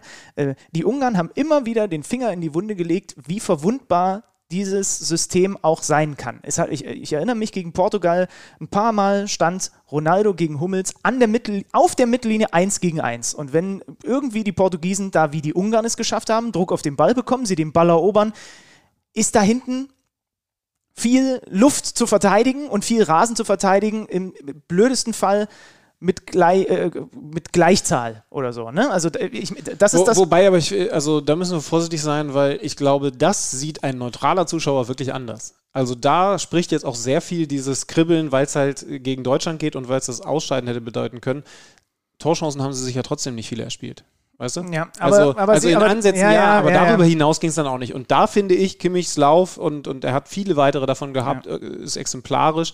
Also ich fand Deutschland grundsätzlich nicht total beschissen in der Rückwärtsbewegung bei sowas. Ähm, unterm Strich muss man natürlich trotzdem sagen, dieses erste Gegentor in der elften Minute, das ist eine Umschaltsituation, auch wenn sie so leicht verschleppt ist. Aber ja, das ist eine Situation, wo Ungarn den Ball erobert und dann versucht, zielstrebig nach vorne zu spielen. Wir reden natürlich noch über das zweite Gegentor. Das ist auch nochmal anders geartet, aber natürlich auch durch eine Gradlinigkeit gekennzeichnet. Nur, wie gesagt, ich, ich glaube, wir dürfen jetzt nicht, weil ich habe das auch zwischendurch so gedacht, so, oh, das spielen sie gut, oh, oh, Vorsicht oder oh, Vorsicht. Mhm. Aber, aber. Ach komm, lass uns aber, doch machen. Wir aber, aber Schalay zum Beispiel ähm, war nicht bei weitem nicht so gut im Spiel wie gegen, gegen Frankreich. Also da hat der viel mehr, viel mehr kribbelige Dribblings gehabt. Also wenn er die gegen Deutschland gehabt hätte, so dann würden wir, glaube ich, schon nochmal anders reden. Ne? Ich wollte nur nochmal auf die Risiko, äh, auf das Risiko durchaus auch hinweisen, was so eine Dreierkette hat, gerade beim Thema Konterabsicherung. Jetzt springen wir mal in die zweite Halbzeit. Ähm, und da ist zu Beginn direkt aufgefallen, oh, da ist aber was anders. Denn Josua Kimmich hat nicht mehr rechts draußen gespielt, sondern hat im Mittelfeld gespielt. Ich glaube, meistens an der Seite von Groß und Gündogan war so ein bisschen ja, davor. Ne? Ja. Es gab so ein paar Momente, da, standen, da stand Kimmich, aber das war eigener Ballbesitz, stand Kimmich, nee, da stand Groß auf der 6 und da war Kimmich mal auf der 8 neben ja. Gündogan, aber, aber den nee, Großteil nee, des Spiels. Also das war relativ klar, dass, äh, dass Gündogan sich nach vorne verabschiedet. Und im Umkehrschluss und dazu steht äh, Leroy Sané dann auf der rechten Schiene. Auf der kompletten hat keinen hinter sich, sondern die rechte Schiene ist in dem Fall seine Schiene. Also er hat einen rechten Innenverteidiger neben sich, äh, hinter sich, aber er hat, äh, ja, das ist seine Schiene dann gewesen in der äh, zweiten Halbzeit. Das war relativ schnell zu erkennen. Das war die Umstellung, die Löw vorgenommen hat. Ja. Ähm, mit dem einzigen Widerspruch, er hat quasi einen Rechtsverteidiger hinter sich gehabt. Also er war da nicht alleine, sondern er hat Ginter, der der Rechtsverteidiger gespielt hat. Ja. Ähm, sie haben es asymmetrisch gespielt. Es gab auch dadurch wieder Situationen, in denen Ginter so weit an der Außenlinie war, viel, viel weiter als Rüdiger auf der anderen Seite. Da, dadurch, wie gesagt. Ah, stimmt, dann war es fast eine Vierer, dann war es halt, hat eigentlich wie eine Viererkette gewirkt. Genau, ne? und die Viererkette wurde sogar variabel komplettiert. Manchmal durch Gosens, aber meistens hat der trotzdem so weit vorne gespielt, dass du jetzt auch nicht sagen kannst, okay, der ist da jetzt hinten drin im Vergleich zu Ginter zum Beispiel. Aber Groß hat wieder den alten Groß gemacht und hat sich dann häufiger auch mal im Spielaufbau Kipp, auf kipp. diese linke Seite abgekippt. Aber, Ja. aber wie gesagt, äh, deswegen, ich habe mir schon gedacht, dass du darauf hinaus willst, das sehe ich anders. Sané wurde da nicht alleine gelassen oder so. Im Gegenteil. Er hatte einen Rechtsverteidiger hinter sich und zwar einen defensiv starken. Er hat halt nur, ja, ja, ich, ich, ich verstehe, was du meinst. Ähm, lass uns mal so ein bisschen den Spielfilm. Es war dann zwischenzeitlich in der zweiten Halbzeit so, die Franzosen führen 2 zu 1. Dadurch sind die Deutschen plötzlich als Dritter weiter in dem Moment. Diese ganz weirde Nummer mit den besten Gruppendritten, eigene Tabelle. Ähm, auch wie diese Gruppendritten überhaupt ermittelt werden, haben wir ja schon mal erklärt, ist auch natürlich höchst fragwürdig und schwierig, äh, auch Leuten zu vermitteln, ja, dass dann da direkter Vergleich und so weiter Und man äh, muss übrigens schon auch sagen, fällig ist. Also, dass du jetzt, und das war gar nicht so das Thema von Deutschland zum Glück, sondern eher das Thema im Parallelspiel für Portugal, du hast halt einen großen Vorteil gehabt, jetzt als letztes ran zu dürfen. Weil jetzt wusstest du, wie Genau. viele Punkte du als Tabellendritter brauchst. Genau, war ein Riesenvorteil. Ähm, ich würde gerne noch einen Seiteneinschub mit dir machen, weil es auch in dem Spiel wieder aufgekommen ist. Wir haben darüber auch diskutiert, unter anderem mit Manuel Baum. Wir haben versucht herauszufinden, was der Grund dafür ist, dass es in gefühlt jedem Spiel mindestens einige, äh, eine heftige Kollision in der Luft mit Kopf an Kopf oder Ellbogen gegen Kopf oder einer kommt zu spät oder was auch immer. Ne? Es gibt eigentlich in jedem Spiel liegt einer mindestens anderthalb Minuten am Boden, weil er behandelt werden muss. Ich habe dann versucht, die These, ja, sind die vielleicht doch überspielt und deswegen in den, in den Situationen ein bisschen spät dran oder was auch immer, aber dann wären es ja in anderen, wären sie ja in anderen Zweikämpfen bei Gretchen oder was auch immer auch zu spät dran. Wir sind zu keiner Lösung gekommen. Es ist auf jeden Fall so auffällig bei diesem Turnier, wenn du das mit der Bundesliga vergleichst, in jedem Spiel mindestens eine so eine Kollision, im Deutschlandspiel jetzt gegen Ungarn auch wieder. Ähm, es gibt, ja, es gibt irgendwie keine logische Erklärung dafür. Genau, und darum ist meine Antwort Zufall. Warum gibt es rekordmäßig viele Eigentore? Würdest du auch sagen, weil die alle einen Schritt zu langsam sind nach langer Saison? Nein, das ist Zufall. Ja, ich dachte halt nur, bei Zweikämpfen könntest du es zumindest noch in die, in die Berechnung mit reinbringen. Weißt du, dass du sagst, vielleicht sind sie eben die 3% nicht so frisch im Kopf oder vielleicht aber sind das sie die wäre dann eine 3% ähnliche zu Erklärung spät für die dran. Eigentore, weißt du? Und das Ja. finde ich ist nicht richtig. Ja, ich hab ja nur überlegt, die Sache, ne? genau, ja, Ja. Also das soll ja auf keinen Fall die Sache verharmlosen. Ne? Ach, passiert mal. Ne? Also das ist gar kein, das, das ist gar kein Thema. Dieses Thema an sich, Kopfverletzungen, ist, glaube ich, viel zu wenig diskutiert. Aber ich finde es jetzt total Pavard, schwierig, der, das in die Richtung der ausgenockt war ne? Und dann wieder gespielt hat. Okay, ähm, weiter im Text.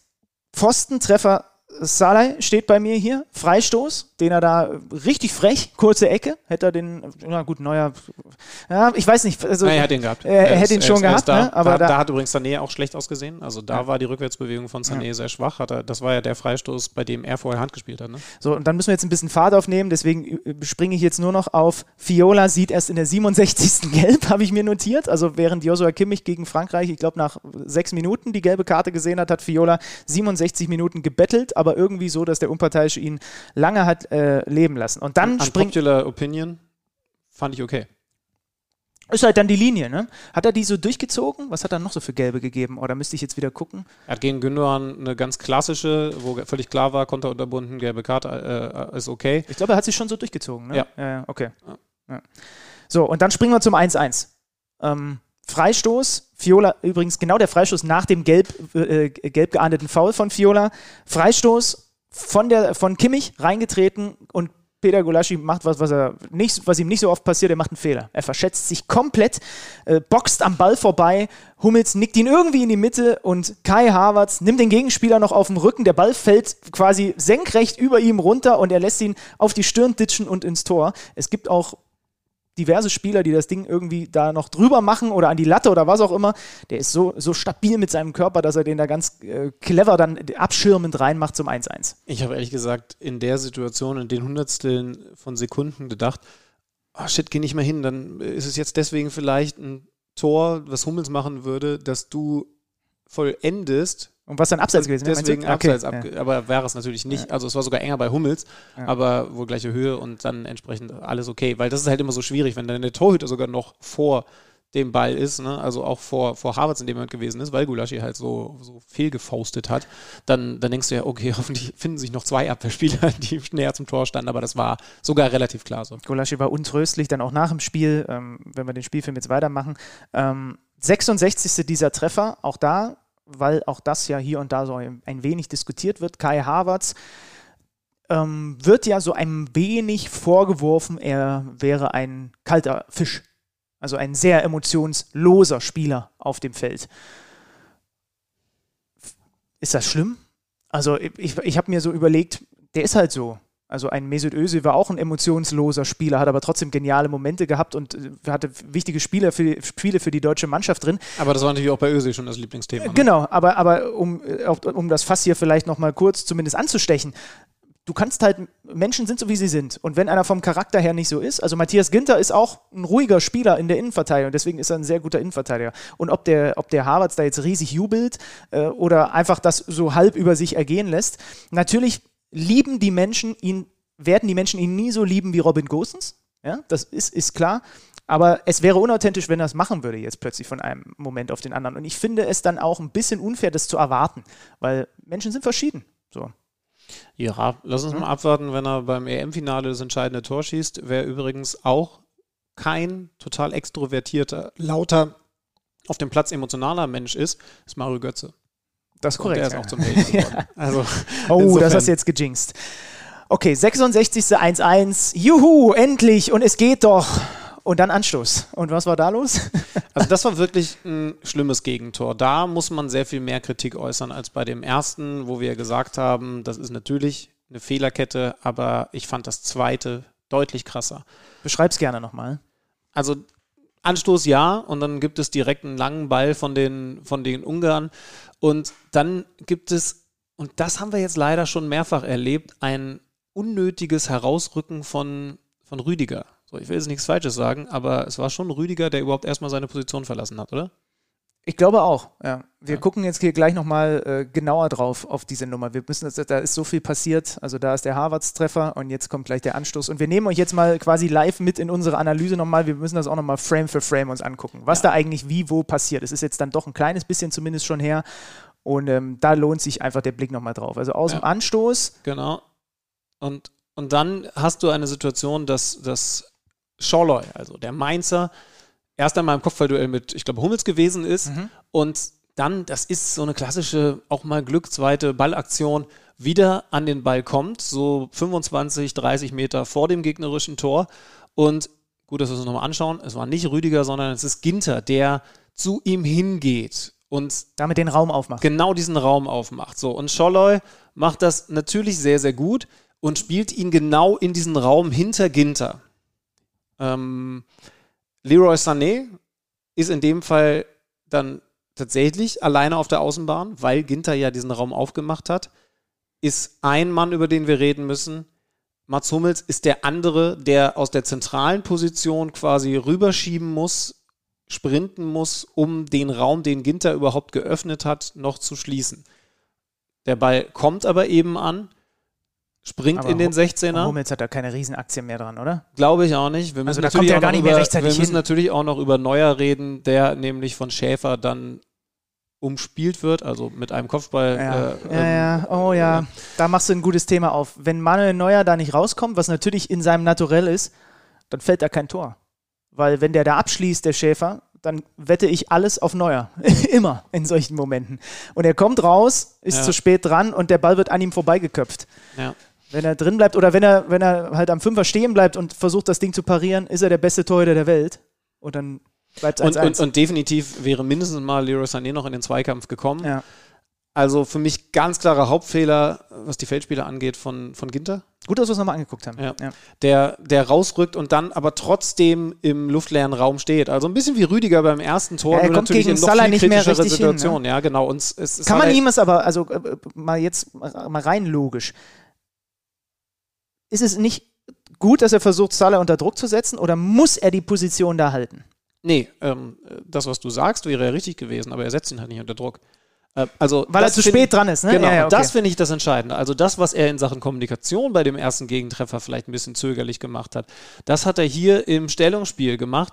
Er hat schon, glaube ich, im Hinterkopf und deswegen kommt er auch ein bisschen zögerlich raus, dass er ja jetzt gerade seine Position verlässt. Mhm. Und er, er, sprintet nicht drauf. Er hat noch kurz dieses ah, Raum, ah, ja, weil, er mit, weil er schon mit, ne, mit dem ersten Pass lang rechnet. Deswegen macht er einen kurzen Hopser zur Seite und ist dann gegen Salah im Grunde genommen zu spät dran. Und da meinst du jetzt, dadurch, dass er, dass er dadurch, dass er quasi erkennen muss, ich komme eh nicht mehr rechtzeitig hin, müsste er eher da bleiben, um den Raum nicht aufzumachen. Ganz genau. Okay. Dann, hat, dann, hat, dann, dann nimmt Scholler den halt mal an auch wieder Millisekundenentscheidung. Genau, dreht sich halt mal.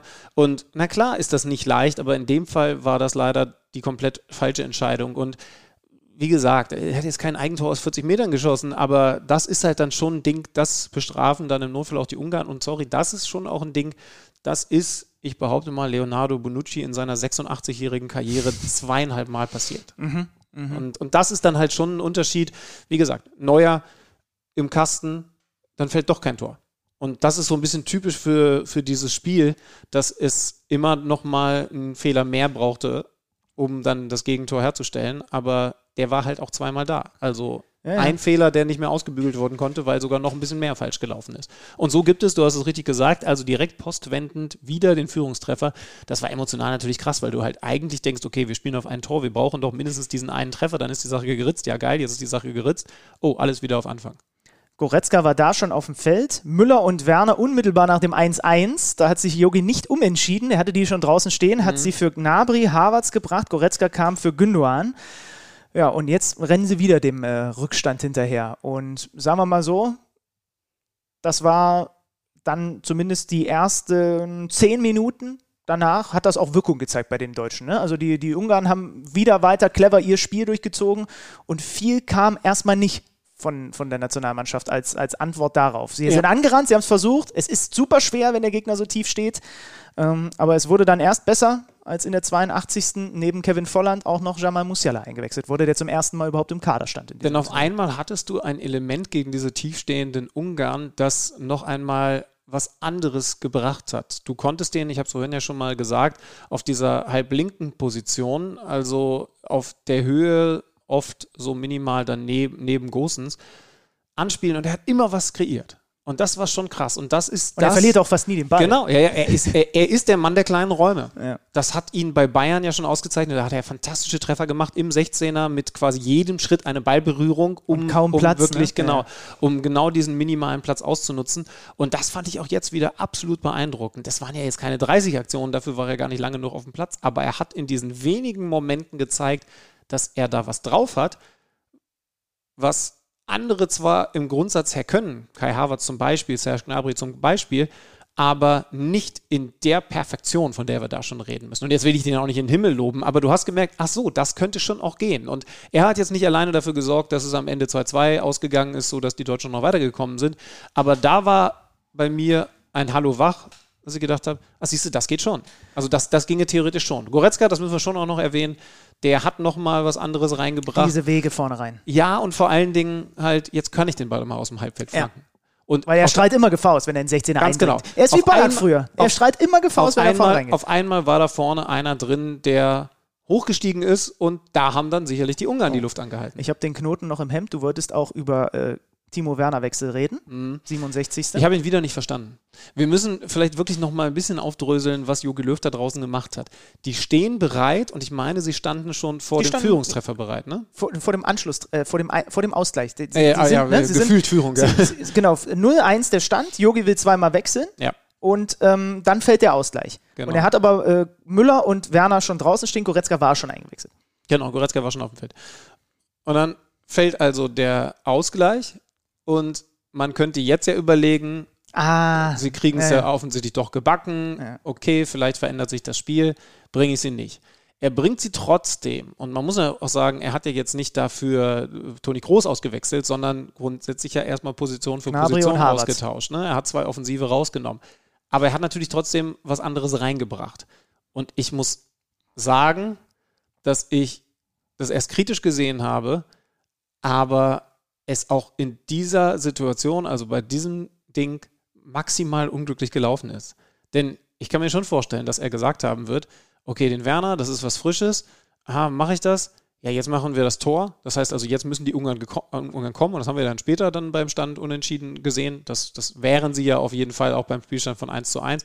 dann ist es völlig okay, den Werner einzuwechseln. Mhm. So. Aber dass du natürlich 60 Sekunden später dann, mhm. dann wieder in dieselbe Situation reingerätst, dass du weißt, okay, jetzt stellen die sich wieder hinten rein, das finde ich schwierig. Und wie gesagt, also ihn dann doch zu bringen, finde ich in dem Moment dann okay, aber deswegen habe ich gerade nochmal nachgefragt. Er hatte sich ja vorher auch schon entschieden, gegen tiefstehende Ungarn vor diesem Treffer der Deutschen Timo Werner reinzubringen. Und, und ich habe es wieder nicht verstanden. Und er hat, ja, er, er war an diesem Treffer von Goretzka beteiligt, aber nein, er hat nichts gebracht. Ja, aber weil er es nicht kann, weil er es in dem Moment auch einfach nicht kann, weil, weil er ein ganz anderer Spielertyp ist. Er ist das Gegenteil von Musiala. Genau, und es hat, und es, äh, man kann ihm das gar nicht vorwerfen. Er hat so große Qualitäten, die sind aber in dem Moment nicht gefragt. Ich habe auch bestimmte Qualitäten, die sind aber 30 Minuten vor dem Ende gegen die Ungarn auf dem Feld nicht gefragt bei den Deutschen.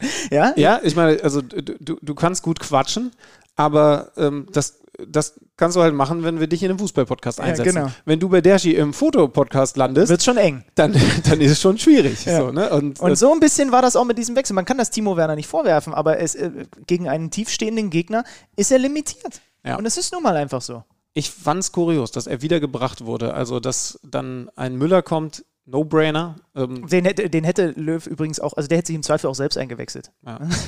Und übrigens, da wissen wir nicht, wie fit er war. Also da jetzt zu sagen, der hätte früher kommen müssen, ist natürlich totaler nee, Quatsch. Ich glaube, die müssen einfach gemeinsam abwägen und eigentlich gehst du ja auch mit einem gewissen Gefühl in dieses Spiel, dass du vielleicht auch in der Lage bist, gegen die Ungarn das irgendwie souveräner zu gestalten. Sei es drum. Kam dann, die Nummer mit Werner habe ich auch nicht verstanden. Sprung in die Schlussphase. 82. Minute. Ich weiß gar nicht, da war dann auch diese Wechsel ungefähr in dem, in dem, in dem Umfeld. Endlich mal Tempo, diese Doppelpasssituation mit Groß, ne? wo, der, wo, wo er dann da zum Abschluss kommt und ihn knapp rechts vorbeilegt. Endlich mal wird in diesen Raum reingedribbelt, den wir so oft erwähnt haben, und wird mit einem Doppelpass mal Tempo ins Spiel gebracht und Tiefe und schon entsteht eine Chance daraus. Und dann, ähm, ja, mit Musiala, ich, wie gesagt, ich weiß gar nicht, ob er in dem Moment schon drauf war oder kurz danach kam. Ja, und dann machen sie, welche Minute war es? 84. Also zwei Minuten später das 2 zu 2, den wunderbaren Torjubel von Leon Goretzka haben wir gehört. Und Jamal Musiala hat seine Füße mit in diesem Tor, wie er in irgendwie allen guten Aktionen am Ende seine Füße mit drin hatte. Weil am Ende viel über die linke Seite ging, ja. während in der ersten Halbzeit noch ganz viel über rechts gegangen ist. Über die 90 Minuten, ich habe vorhin schon geschaut, lief trotzdem noch mehr über rechts, aber in der Schlussphase, ich schaue gerade mal, Angriffsdrittel nennt sich das in der Mappe meines Vertrauens, knapp 43 Prozent, genau, ziemlich genau 43 Prozent über die rechte Seite, 32 Prozent über links, der Rest durch die Mitte, so teilt sich das dann auf. Ähm, und der, und der, der Großteil dieser Angriffe über links kam eigentlich in, in, erst in der, in der, also, Schlussphase. Da war, da war fast alles dann ja. über links und das hatte sehr, sehr viel mit, mit Musiala zu tun.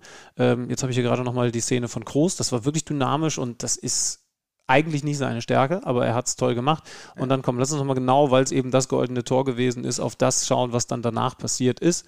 Jetzt läuft gerade noch die Slomo von dem Außenrisspass. Also es geht auch auf der Schuss. linken Seite los. Äh, Außenrissschuss, sorry. Genau. Es geht mit Timo Werner los, der einen ordentlichen Pass spielt ähm, ja. auf, auf die linke Seite. Das, sind so, das war sogar ein Laufweg, der sich ein bisschen beißt, denn Musiala und Müller wollten beide den Ball links in die Tiefe bekommen. Gut, dass der Musiala ihn gekriegt hat an der Grundlinie. Und der Musiala sieht nämlich, dass im Rückraum, ich glaube wirklich, er hat es, also das muss er gesehen haben, Leon Goretzka steht. Oder, oder er weiß es halt auch einfach, ne?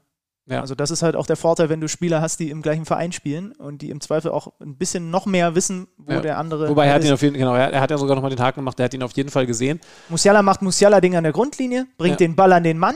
Ja. Übrigens auch Musiala-Ding tatsächlich, weil äh, mit hohem Tempo er hätte schon mit links flanken können. Trotzdem nochmal Wände aufgezogen, aber den Ball dabei nicht verloren, weil er diese wahnsinnige technische Qualität hat. Spielt ihn ganz sauber zu Goretzka. Der könnte schon abschließen hat aber eine ordentliche Idee, den nur noch mal kurz aufzulegen, wie früher bei so einem indirekten Freistoß, den einmal kurz rüber zu ticken zu Timo Werner, der abzieht, alles soweit so gut, der wird abgeblockt und dann springt der Ball nochmal vor die Füße von Leon Goretzka und oh der drischt ihn Boom. rein. Auch das nochmal leicht abgefälscht, aber wichtig überhaupt, dass er den Ball sauber genug trifft. Ob der jetzt an den Fuß von Gulaschi gesprungen wäre, wenn er nicht abgefälscht gewesen wäre, keine Ahnung, ist aber auch wurscht. Rutscht ihn ein bisschen über den äh, Schlappen, genauso, dass er ein bisschen Drall kriegt und er will ihn rein am Ende und macht ihn dann auch rein zum 2-2. Und das sorgt dafür, dass die Deutschen als Gruppenzweiter über die Ziellinie gehen und damit in Wembley gegen die Engländer spielen, sich fürs Achtelfinale qualifizieren, sich zu einem, muss man am Ende sagen, unterm Strich Punktgewinn gegen Ungarn würgen, aber wie auch immer ist egal. Hauptsache, du bist jetzt erstmal durchgekommen und äh, Leon Goretzka dann mit dem Herzchenjubel ähm, umso schöner. Wo wir gerade bei Musiala waren, wie gut sind teilweise diese 18 Jährigen, die wir da in der, in, in, bei der EM rumlaufen haben. Bellingham sowieso, Musiala, an die beiden haben wir uns fast schon gewöhnt. Ich habe heute die Spanier kommentiert, habe mir da Pedri angeguckt über, über 90 Minuten. Das ist, ich finde das wirklich teilweise schon frech. Also wenn ich da an mich zurückdenke mit meinen 18 Jahren, gut, ich bin natürlich auch nicht so ausgebildet wie die, aber die werden immer jünger und ohne mit der Wimper zu zucken, spielen die ihr Ding darunter, sind frech, sind mutig. Da gibt es ja einige Beispiele, wenn du die Mannschaften so durchgehst. Ach, das ist schon geil. Also, und es lässt mich unglaublich, ich fühle mich alt. mich unglaublich alt. Wir müssen über die Erkenntnisse aus diesem Spiel reden. Wir müssen über das, was uns dann jetzt am Montag oder Dienstag? Montag, ne? Montag erwartet reden. Ich gucke nach. Ja, ähm, das werdet ihr auch längst wissen, aber wir schauen es gerade nochmal nach. Und ich würde gerne einmal ganz kurz über einen Spieler reden, der absolut. Dienstag. Dienstag, okay. 18 Uhr. Ich würde gerne über einen Spieler reden, der außen vor ist gerade. Flo Neuhaus. Mhm. Der, der bekommt keinen Stich, ne? Nee, Weil ich meine, guck mal, also jetzt wird ein Musiala reingebracht, war gut so. Volland wurde wieder in der Schlussphase reingebracht. Werner wird sowieso immer eingewechselt. Sané ist normalerweise der Mann, der eingewechselt wird. Wir können uns sehr sicher sein, dass Müller für ihn wieder reinkommen wird, wenn Müller wieder fit genug ist, von Anfang an zu spielen. Aber Flo Neuhaus ist im Moment keine Option. Aber hat natürlich auch viel äh, Verkehr da vor sich. Er wird irgendwann äh, das Mittelfeld, das deutsche Mittelfeld in der Nationalmannschaft dominieren. Das ist halt nur noch nicht jetzt der Fall. Du könntest mir mal noch sagen, wie du äh, Ilkay Gündogan gesehen hast bislang in diesem Turnier. Er kommt überhaupt nicht zur Entfaltung, ne? Ja, ich glaube, ich sehe ihn besser als andere. Okay. Also er war heute auf jeden Fall nicht gut genug, aber er, ich sag mal so, er hat eine Rolle, in der er unterschätzt ist als Balldominanz Unterstützung für Leute wie Toni Kroos. Also wenn du die beiden hast, das ist wie, so ist, so, so ist Kroatien bei der letzten WM, WM. Ne, wir es durcheinander bringen, äh, ins Finale gekommen. Du hast da halt einfach eine Zentrale mit Rakitic und Modric, die nicht, also nahezu nicht zu pressen ist. Und das gibt Gündogan dir mit groß. Also wir haben, deswegen fand ich ja Frankreich besser als viele andere, dieses Spiel. Wir haben gegen Frankreich Beibesitz gehabt, weil Frankreich das sehr schnell verstanden hat, die kannst du nicht pressen. Also wir haben hinten gute Aufbauspieler, habe ich ja nun ausführlicher schon drüber gesprochen. Und wir haben diese beiden und was, was Gündogan, obwohl ich ihn ja gegen Frankreich in der ersten Halbzeit schwach fand, was Gündogan dir aber gibt, ist eben genau diese Stärke. Du, du, also wie viele, und das hat er schon heute auch wieder viel gemacht, wie viele kurz direkt gespielt, angenommen, rechts ja. links angenommen, rechts gespielt. Ja, ne? Also das ist halt ne, Man City Schule er würde und das ist halt seine große Qualität. Was, um es ganz kurz zu beenden, was ihm natürlich abgeht, ist vorne mal eine Chance zu kreieren. Also er hatte gegen Frankreich ein Ding in der ersten Halbzeit mhm. und ansonsten dieses Reinstoßen, er war so unglaublich torgefährlich in dieser Saison, geht ihm völlig ab, weil eben auch eine etwas tiefere Position als meistens bei Man City in dieser Saison. Glücklich ist er noch nicht, nein. Äh, also er gehört definitiv nicht zu den besten deutschen Spielern. Brutal schlecht finde ich ihn auch nicht, aber klar, er ist derjenige, der das ist jetzt die große Frage. Rausgehen wird gegen England, er, er weil Goretzka kommt? Er kommt nicht zur Geltung und wenn du ihn mal ein bisschen auf dem Feld beobachtest, er würde schon gerne auch gestalterisch ein bisschen mehr. Es, es, irgendwann war er ein bisschen abgenervt davon, dass alles, was er macht, gegen, äh, entgegenkommen ist. Und wenn er sich mal aufdrehen kann, kriegt er den Ball fast nie. Wenn er den Ball bekommt, sind es immer Situationen, wo er eigentlich nur klatschen oder querspielen kann. Und du merkst, hast ihm an ein paar Gestiken angemerkt, Jetzt ist er auch gerade einfach mal genervt. Jetzt hätte er mal eine Situation gehabt, wo er durch Vororientierung gesehen hat, okay, jetzt hätte ich mich mal aufdrehen können. Jetzt hätte ich mal was initiieren können, aber in die Momente kommt er halt nicht. Ich, ähm, das ist eine gute Frage. Also steht und fällt natürlich auch ein bisschen mit der Fitness von Thomas Müller, ne? wobei jetzt haben sie ein paar Tage Zeit, was haben fast eine Woche, ne? haben sie jetzt Zeit, ihn für England äh, äh, dann so fit zu kriegen, dass er auch spielen kann. Wird schon eine Überlegung sein von Jogi Löw, ne? Also ich gehe schwer davon aus. Ja. Also, nee, nicht schwer davon aus, weil, weil Yogi mag diese Achse zentral. Das muss man ja schon mhm. sagen. Aber Goretzka bringt natürlich jetzt diesen Schwung auch persönlich mit nach dem entscheidenden Treffer. Toni Kroos wird er auf keinen Fall rausnehmen. Ich finde, also sorry, aber da haben sich auch viele geirrt. Ich finde auch richtigerweise, er ist der ganz klare Leader, er ist der Anführer. Man muss natürlich gleich noch über Kimmich sprechen, der jetzt dann wieder in der Zentralen aufgetaucht ist.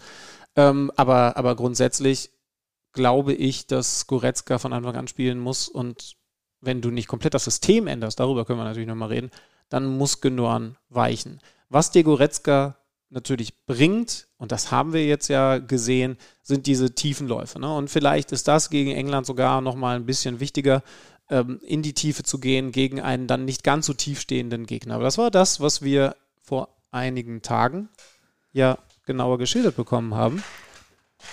Und er ist ja zum Glück hier. Also,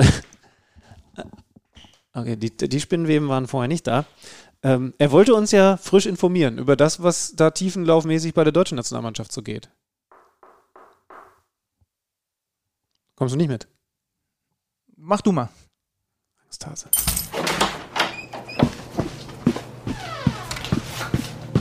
Neues aus dem Datenkeller. Präsentiert von Tipico Sportwetten. Auf besonderen Wunsch des Kollegen Schlüters blicken wir in dieser Woche noch einmal auf die Tiefensprints und dabei insbesondere auf die der DFB 11. Im Spiel gegen Frankreich kam die deutsche Nationalmannschaft nur zu 13 Tiefensprints. Diese Zahl hat sich dann gegen Portugal deutlich gesteigert. Das DFB-Team setzte zu insgesamt 21 Tiefensprints an, also fast doppelt so viele als noch gegen Frankreich. Nun reichen Tiefensprints alleine natürlich nicht aus, denn es ist ja auch wichtig, wie eine Mannschaft die Läufe der Mitspieler ausnutzt und einsetzt. Gegen Portugal gab es dabei immer wieder dasselbe Muster zu sehen.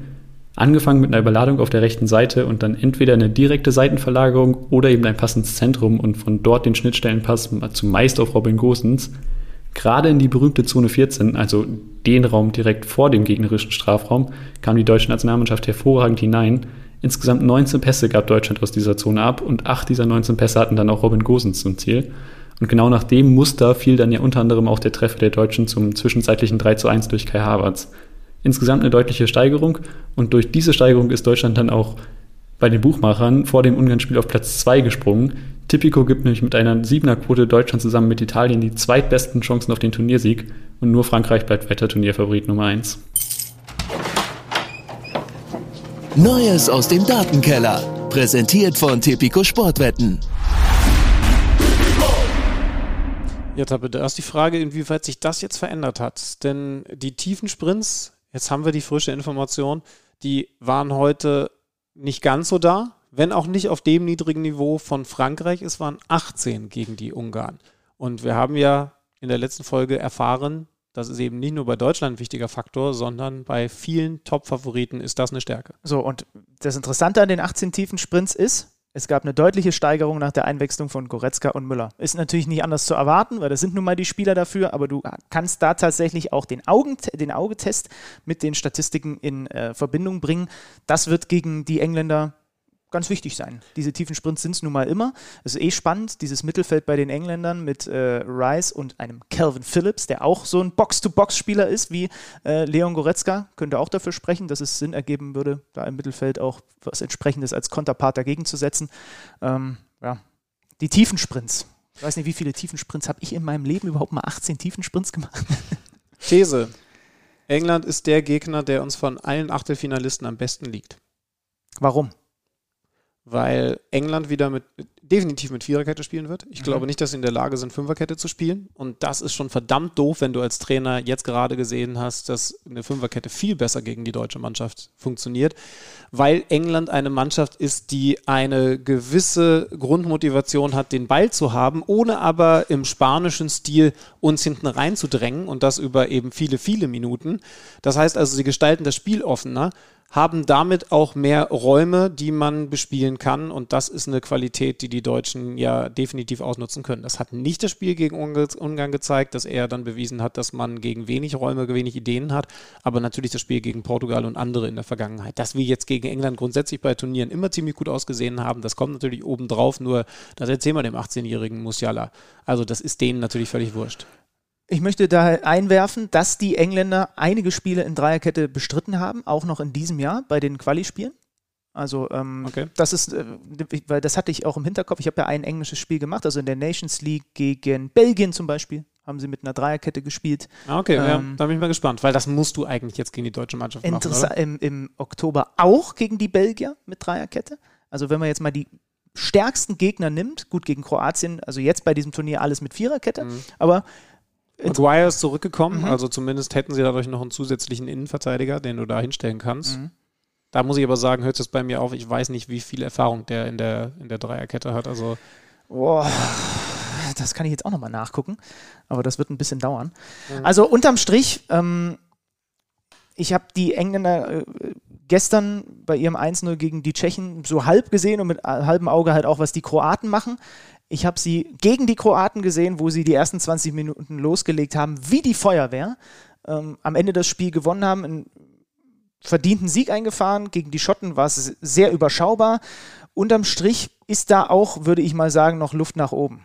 Ja, ja, ja eine Menge. Also, also eine, eine, ganze Menge Luft nach oben. Und das Problem ist nur, auch da kommt es ein bisschen auf die Tagesform an, weil die haben natürlich auch so viele Waffen in ihrer Mannschaft. Du hast sie den, zum, zu einem der Turnierfavoriten. Die auch die, den Deutschen richtig wehtun können, wenn du dir erlauben kannst, einen, äh, wenn du dir erlauben kannst, einen Jaden Sancho komplett links liegen zu lassen, eigentlich im Spiel, äh, sagt das schon eine ganze Menge aus. Ich sehe hier gerade Maguire bei Manchester United in dieser Saison fast alles Viererkette. Das mhm. nur noch als zusätzlicher, äh, als zusätzlicher kleiner Dienst hier an dieser Stelle. Also also ich meine, Offens natürlich, Offens natürlich hätte jetzt Österreich äh, wahrscheinlich das leichtere Los bedeutet. Ähm, bei der Schweiz ist es so, die hätten wahrscheinlich wieder mit Fünferkette gespielt. Da ist ein bisschen was anderes. Da bin ich mal gespannt, wie die sich gegen die Franzosen schlagen, weil das wäre ja der Kandidat gewesen, wenn wir Erster geworden wären. Ja, und äh, also Ukraine, Schweden, die Ukraine, die mich noch so beeindruckt hat, hat mich jetzt übrigens im letzten Spiel ganz schön enttäuscht. Also ob das jetzt der einfachste Gegner ist, das einmal hingestellt. Aber, aber es ist zumindest der, der vielleicht von der ganzen Anlage her nach den, Portugal ja, am besten zu uns passt. Ja, den Deutschen ja. entgegenkommen könnte. Außer die Offensiven erwischen einen sehr guten Tag und ähm, zeigen einfach qua ihrer Qualität, die sie haben, was da hinten alles noch nicht so läuft, wie es laufen sollte bei den Deutschen. Und diese Gefahr sehe ich schon. Aber dann nochmal die Frage: Sollte Deutschland jetzt was ändern und wenn ja, wie viel? Denn, denn Fakt ist ja, wir haben es jetzt gerade von Dershi auch noch bestätigt bekommen, nachdem gegen Portugal, nach dem Sieg gegen Portugal, die Stimmung auch ganz hoch war, bei den Fans, wie aber eben natürlich auch innerhalb der Mannschaft, war das jetzt ein Dämpfer. Das haben wir ja genauso erlebt. Das heißt also, man wird jetzt wieder darüber nachdenken, ob es denn zwingend diese Aufstellung sein muss, bei der wir uns ja jetzt einig waren, dass er grundsätzlich vom System her natürlich nichts ändern soll die Mannschaft kann Viererkette spielen. Die Mannschaft hat jetzt wieder mit einem Kimmich zentral gespielt, der übrigens vor allem deswegen sehr, sehr wichtig war, weil er, deswegen kann ich das mit Man of the Match sogar irgendwie verstehen, weil er diese Chipbälle besser spielt als alle anderen im Mittelfeld. Und das ist natürlich Gerade wenn du gegen Müller und Goretzka hast, die halt beide, die brauchen gar nicht hingucken. Die können alle die Augen zumachen und trotzdem weiß der Kimmich, wo sie hinlaufen und die wissen, wo der Kimmich den Ball hinspielt. Ja. Kann auch ein Argument für Goretzka wieder äh, mit drin sein. Du hast einfach mehr aus diesem Bayern-Block. Ähm, ja, aber, aber nochmal, also wie würdest du jetzt spielen? Erste Frage, bleibst du in dem System? Ich sage, ich bleibe in dem System. Ja. Und du bleibst mit Kimmich auf Rechtsverteidiger? Ja. Ja. Ich, ich würde es auch tun. Ähm, weil wie gesagt, es wird ein ganz anderes Spiel. Gerade wenn sie mit Viererkette spielen, ist es wieder eine totale Qualität, mit Gosens und Kimmich über außen zu kommen. Kannst wieder ganz und übrigens, aussehen, ja. Kimmich wurde eigentlich noch ein bisschen klein gemacht bei dem. Also wir haben ihn auch nicht genug gelobt und natürlich hat Gosens ihn vor allen Dingen in Schatten gestellt. Der hat ja auch, jetzt will ich nicht lügen, aber der hat ja auch zwei Vorlagen mindestens, also dieses Eigentor vorbereitet und die Flanke auf Gosens. Ähm, der, also der hat ja auch unglaublich viel Gutes gemacht, ne? Hat er nicht sogar noch eins vorgelegt? Ich, ich weiß es jetzt nicht mehr aus dem Kopf, aber der war ja gegen Portugal auch bockstark. Also jetzt zu sagen, der ist da draußen verschenkt, ist Quatsch. Er muss halt richtig eingesetzt werden. Aber also Zwei heute, Vorlagen kenne ich, ja. Ja, und heute kannst du auch sagen, Gosens war verschenkt. Also du musst sie halt natürlich richtig reinbringen. Und es gibt Spiele, da werden sie wichtiger. Zum Beispiel gegen eine Viererkette. Und es gibt Spiele, da sind andere wichtiger, zum Beispiel wie heute in einer Fünferkette. Aber ich glaube, ich würde es auch so machen. Also ich, ich würde Kimmich rechts behalten. Ich glaube, ich würde Gündogan äh, jetzt rausnehmen. Müller dann hoffentlich wieder rein für Sané. Das ist ein relativ Und einfacher Goretzka Wechsel. für Gündogan. Genau. Ja.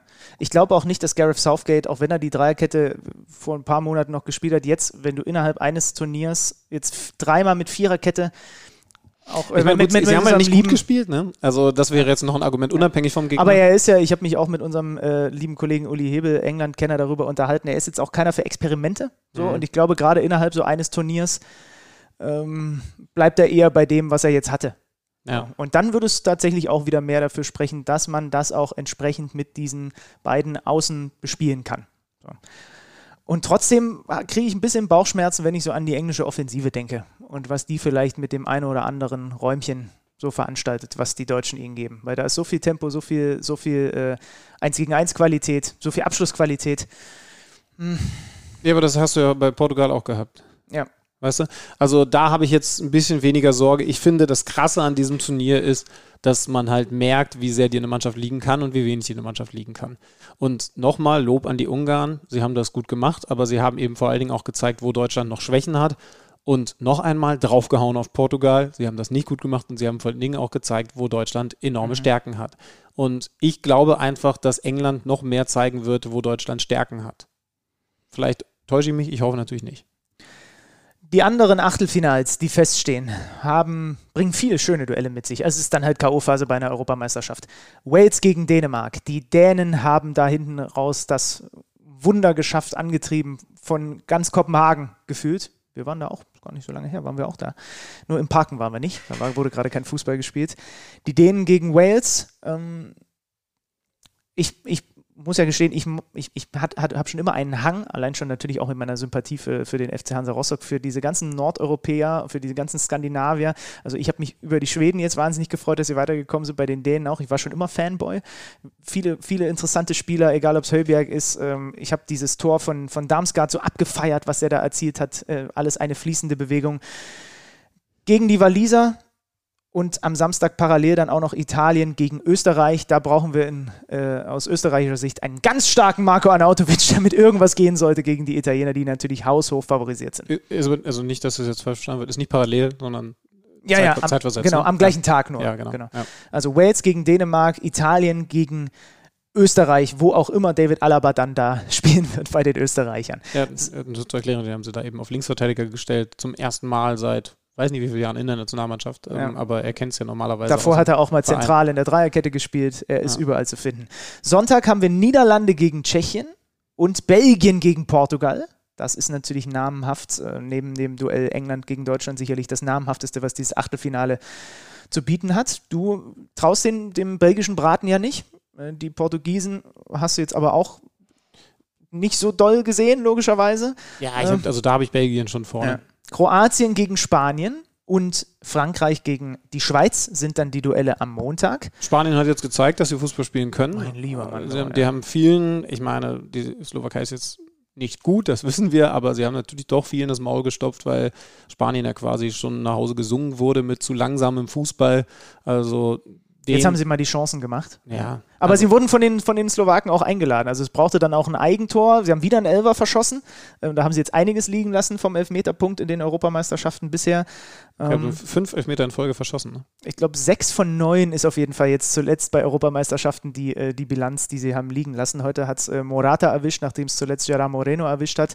Auch natürlich eine Mannschaft, bei der man viel Fantasie entwickeln kann. Jetzt, wo Sergio Busquets äh, das erste Mal wieder da war, äh, der Kapitän im Mittelfeld ist zurück gegen die Kroaten, die aber äh, trotzdem halt auch eine Turniermannschaft bleiben und jedes, jedem Team ein Bein stellen können.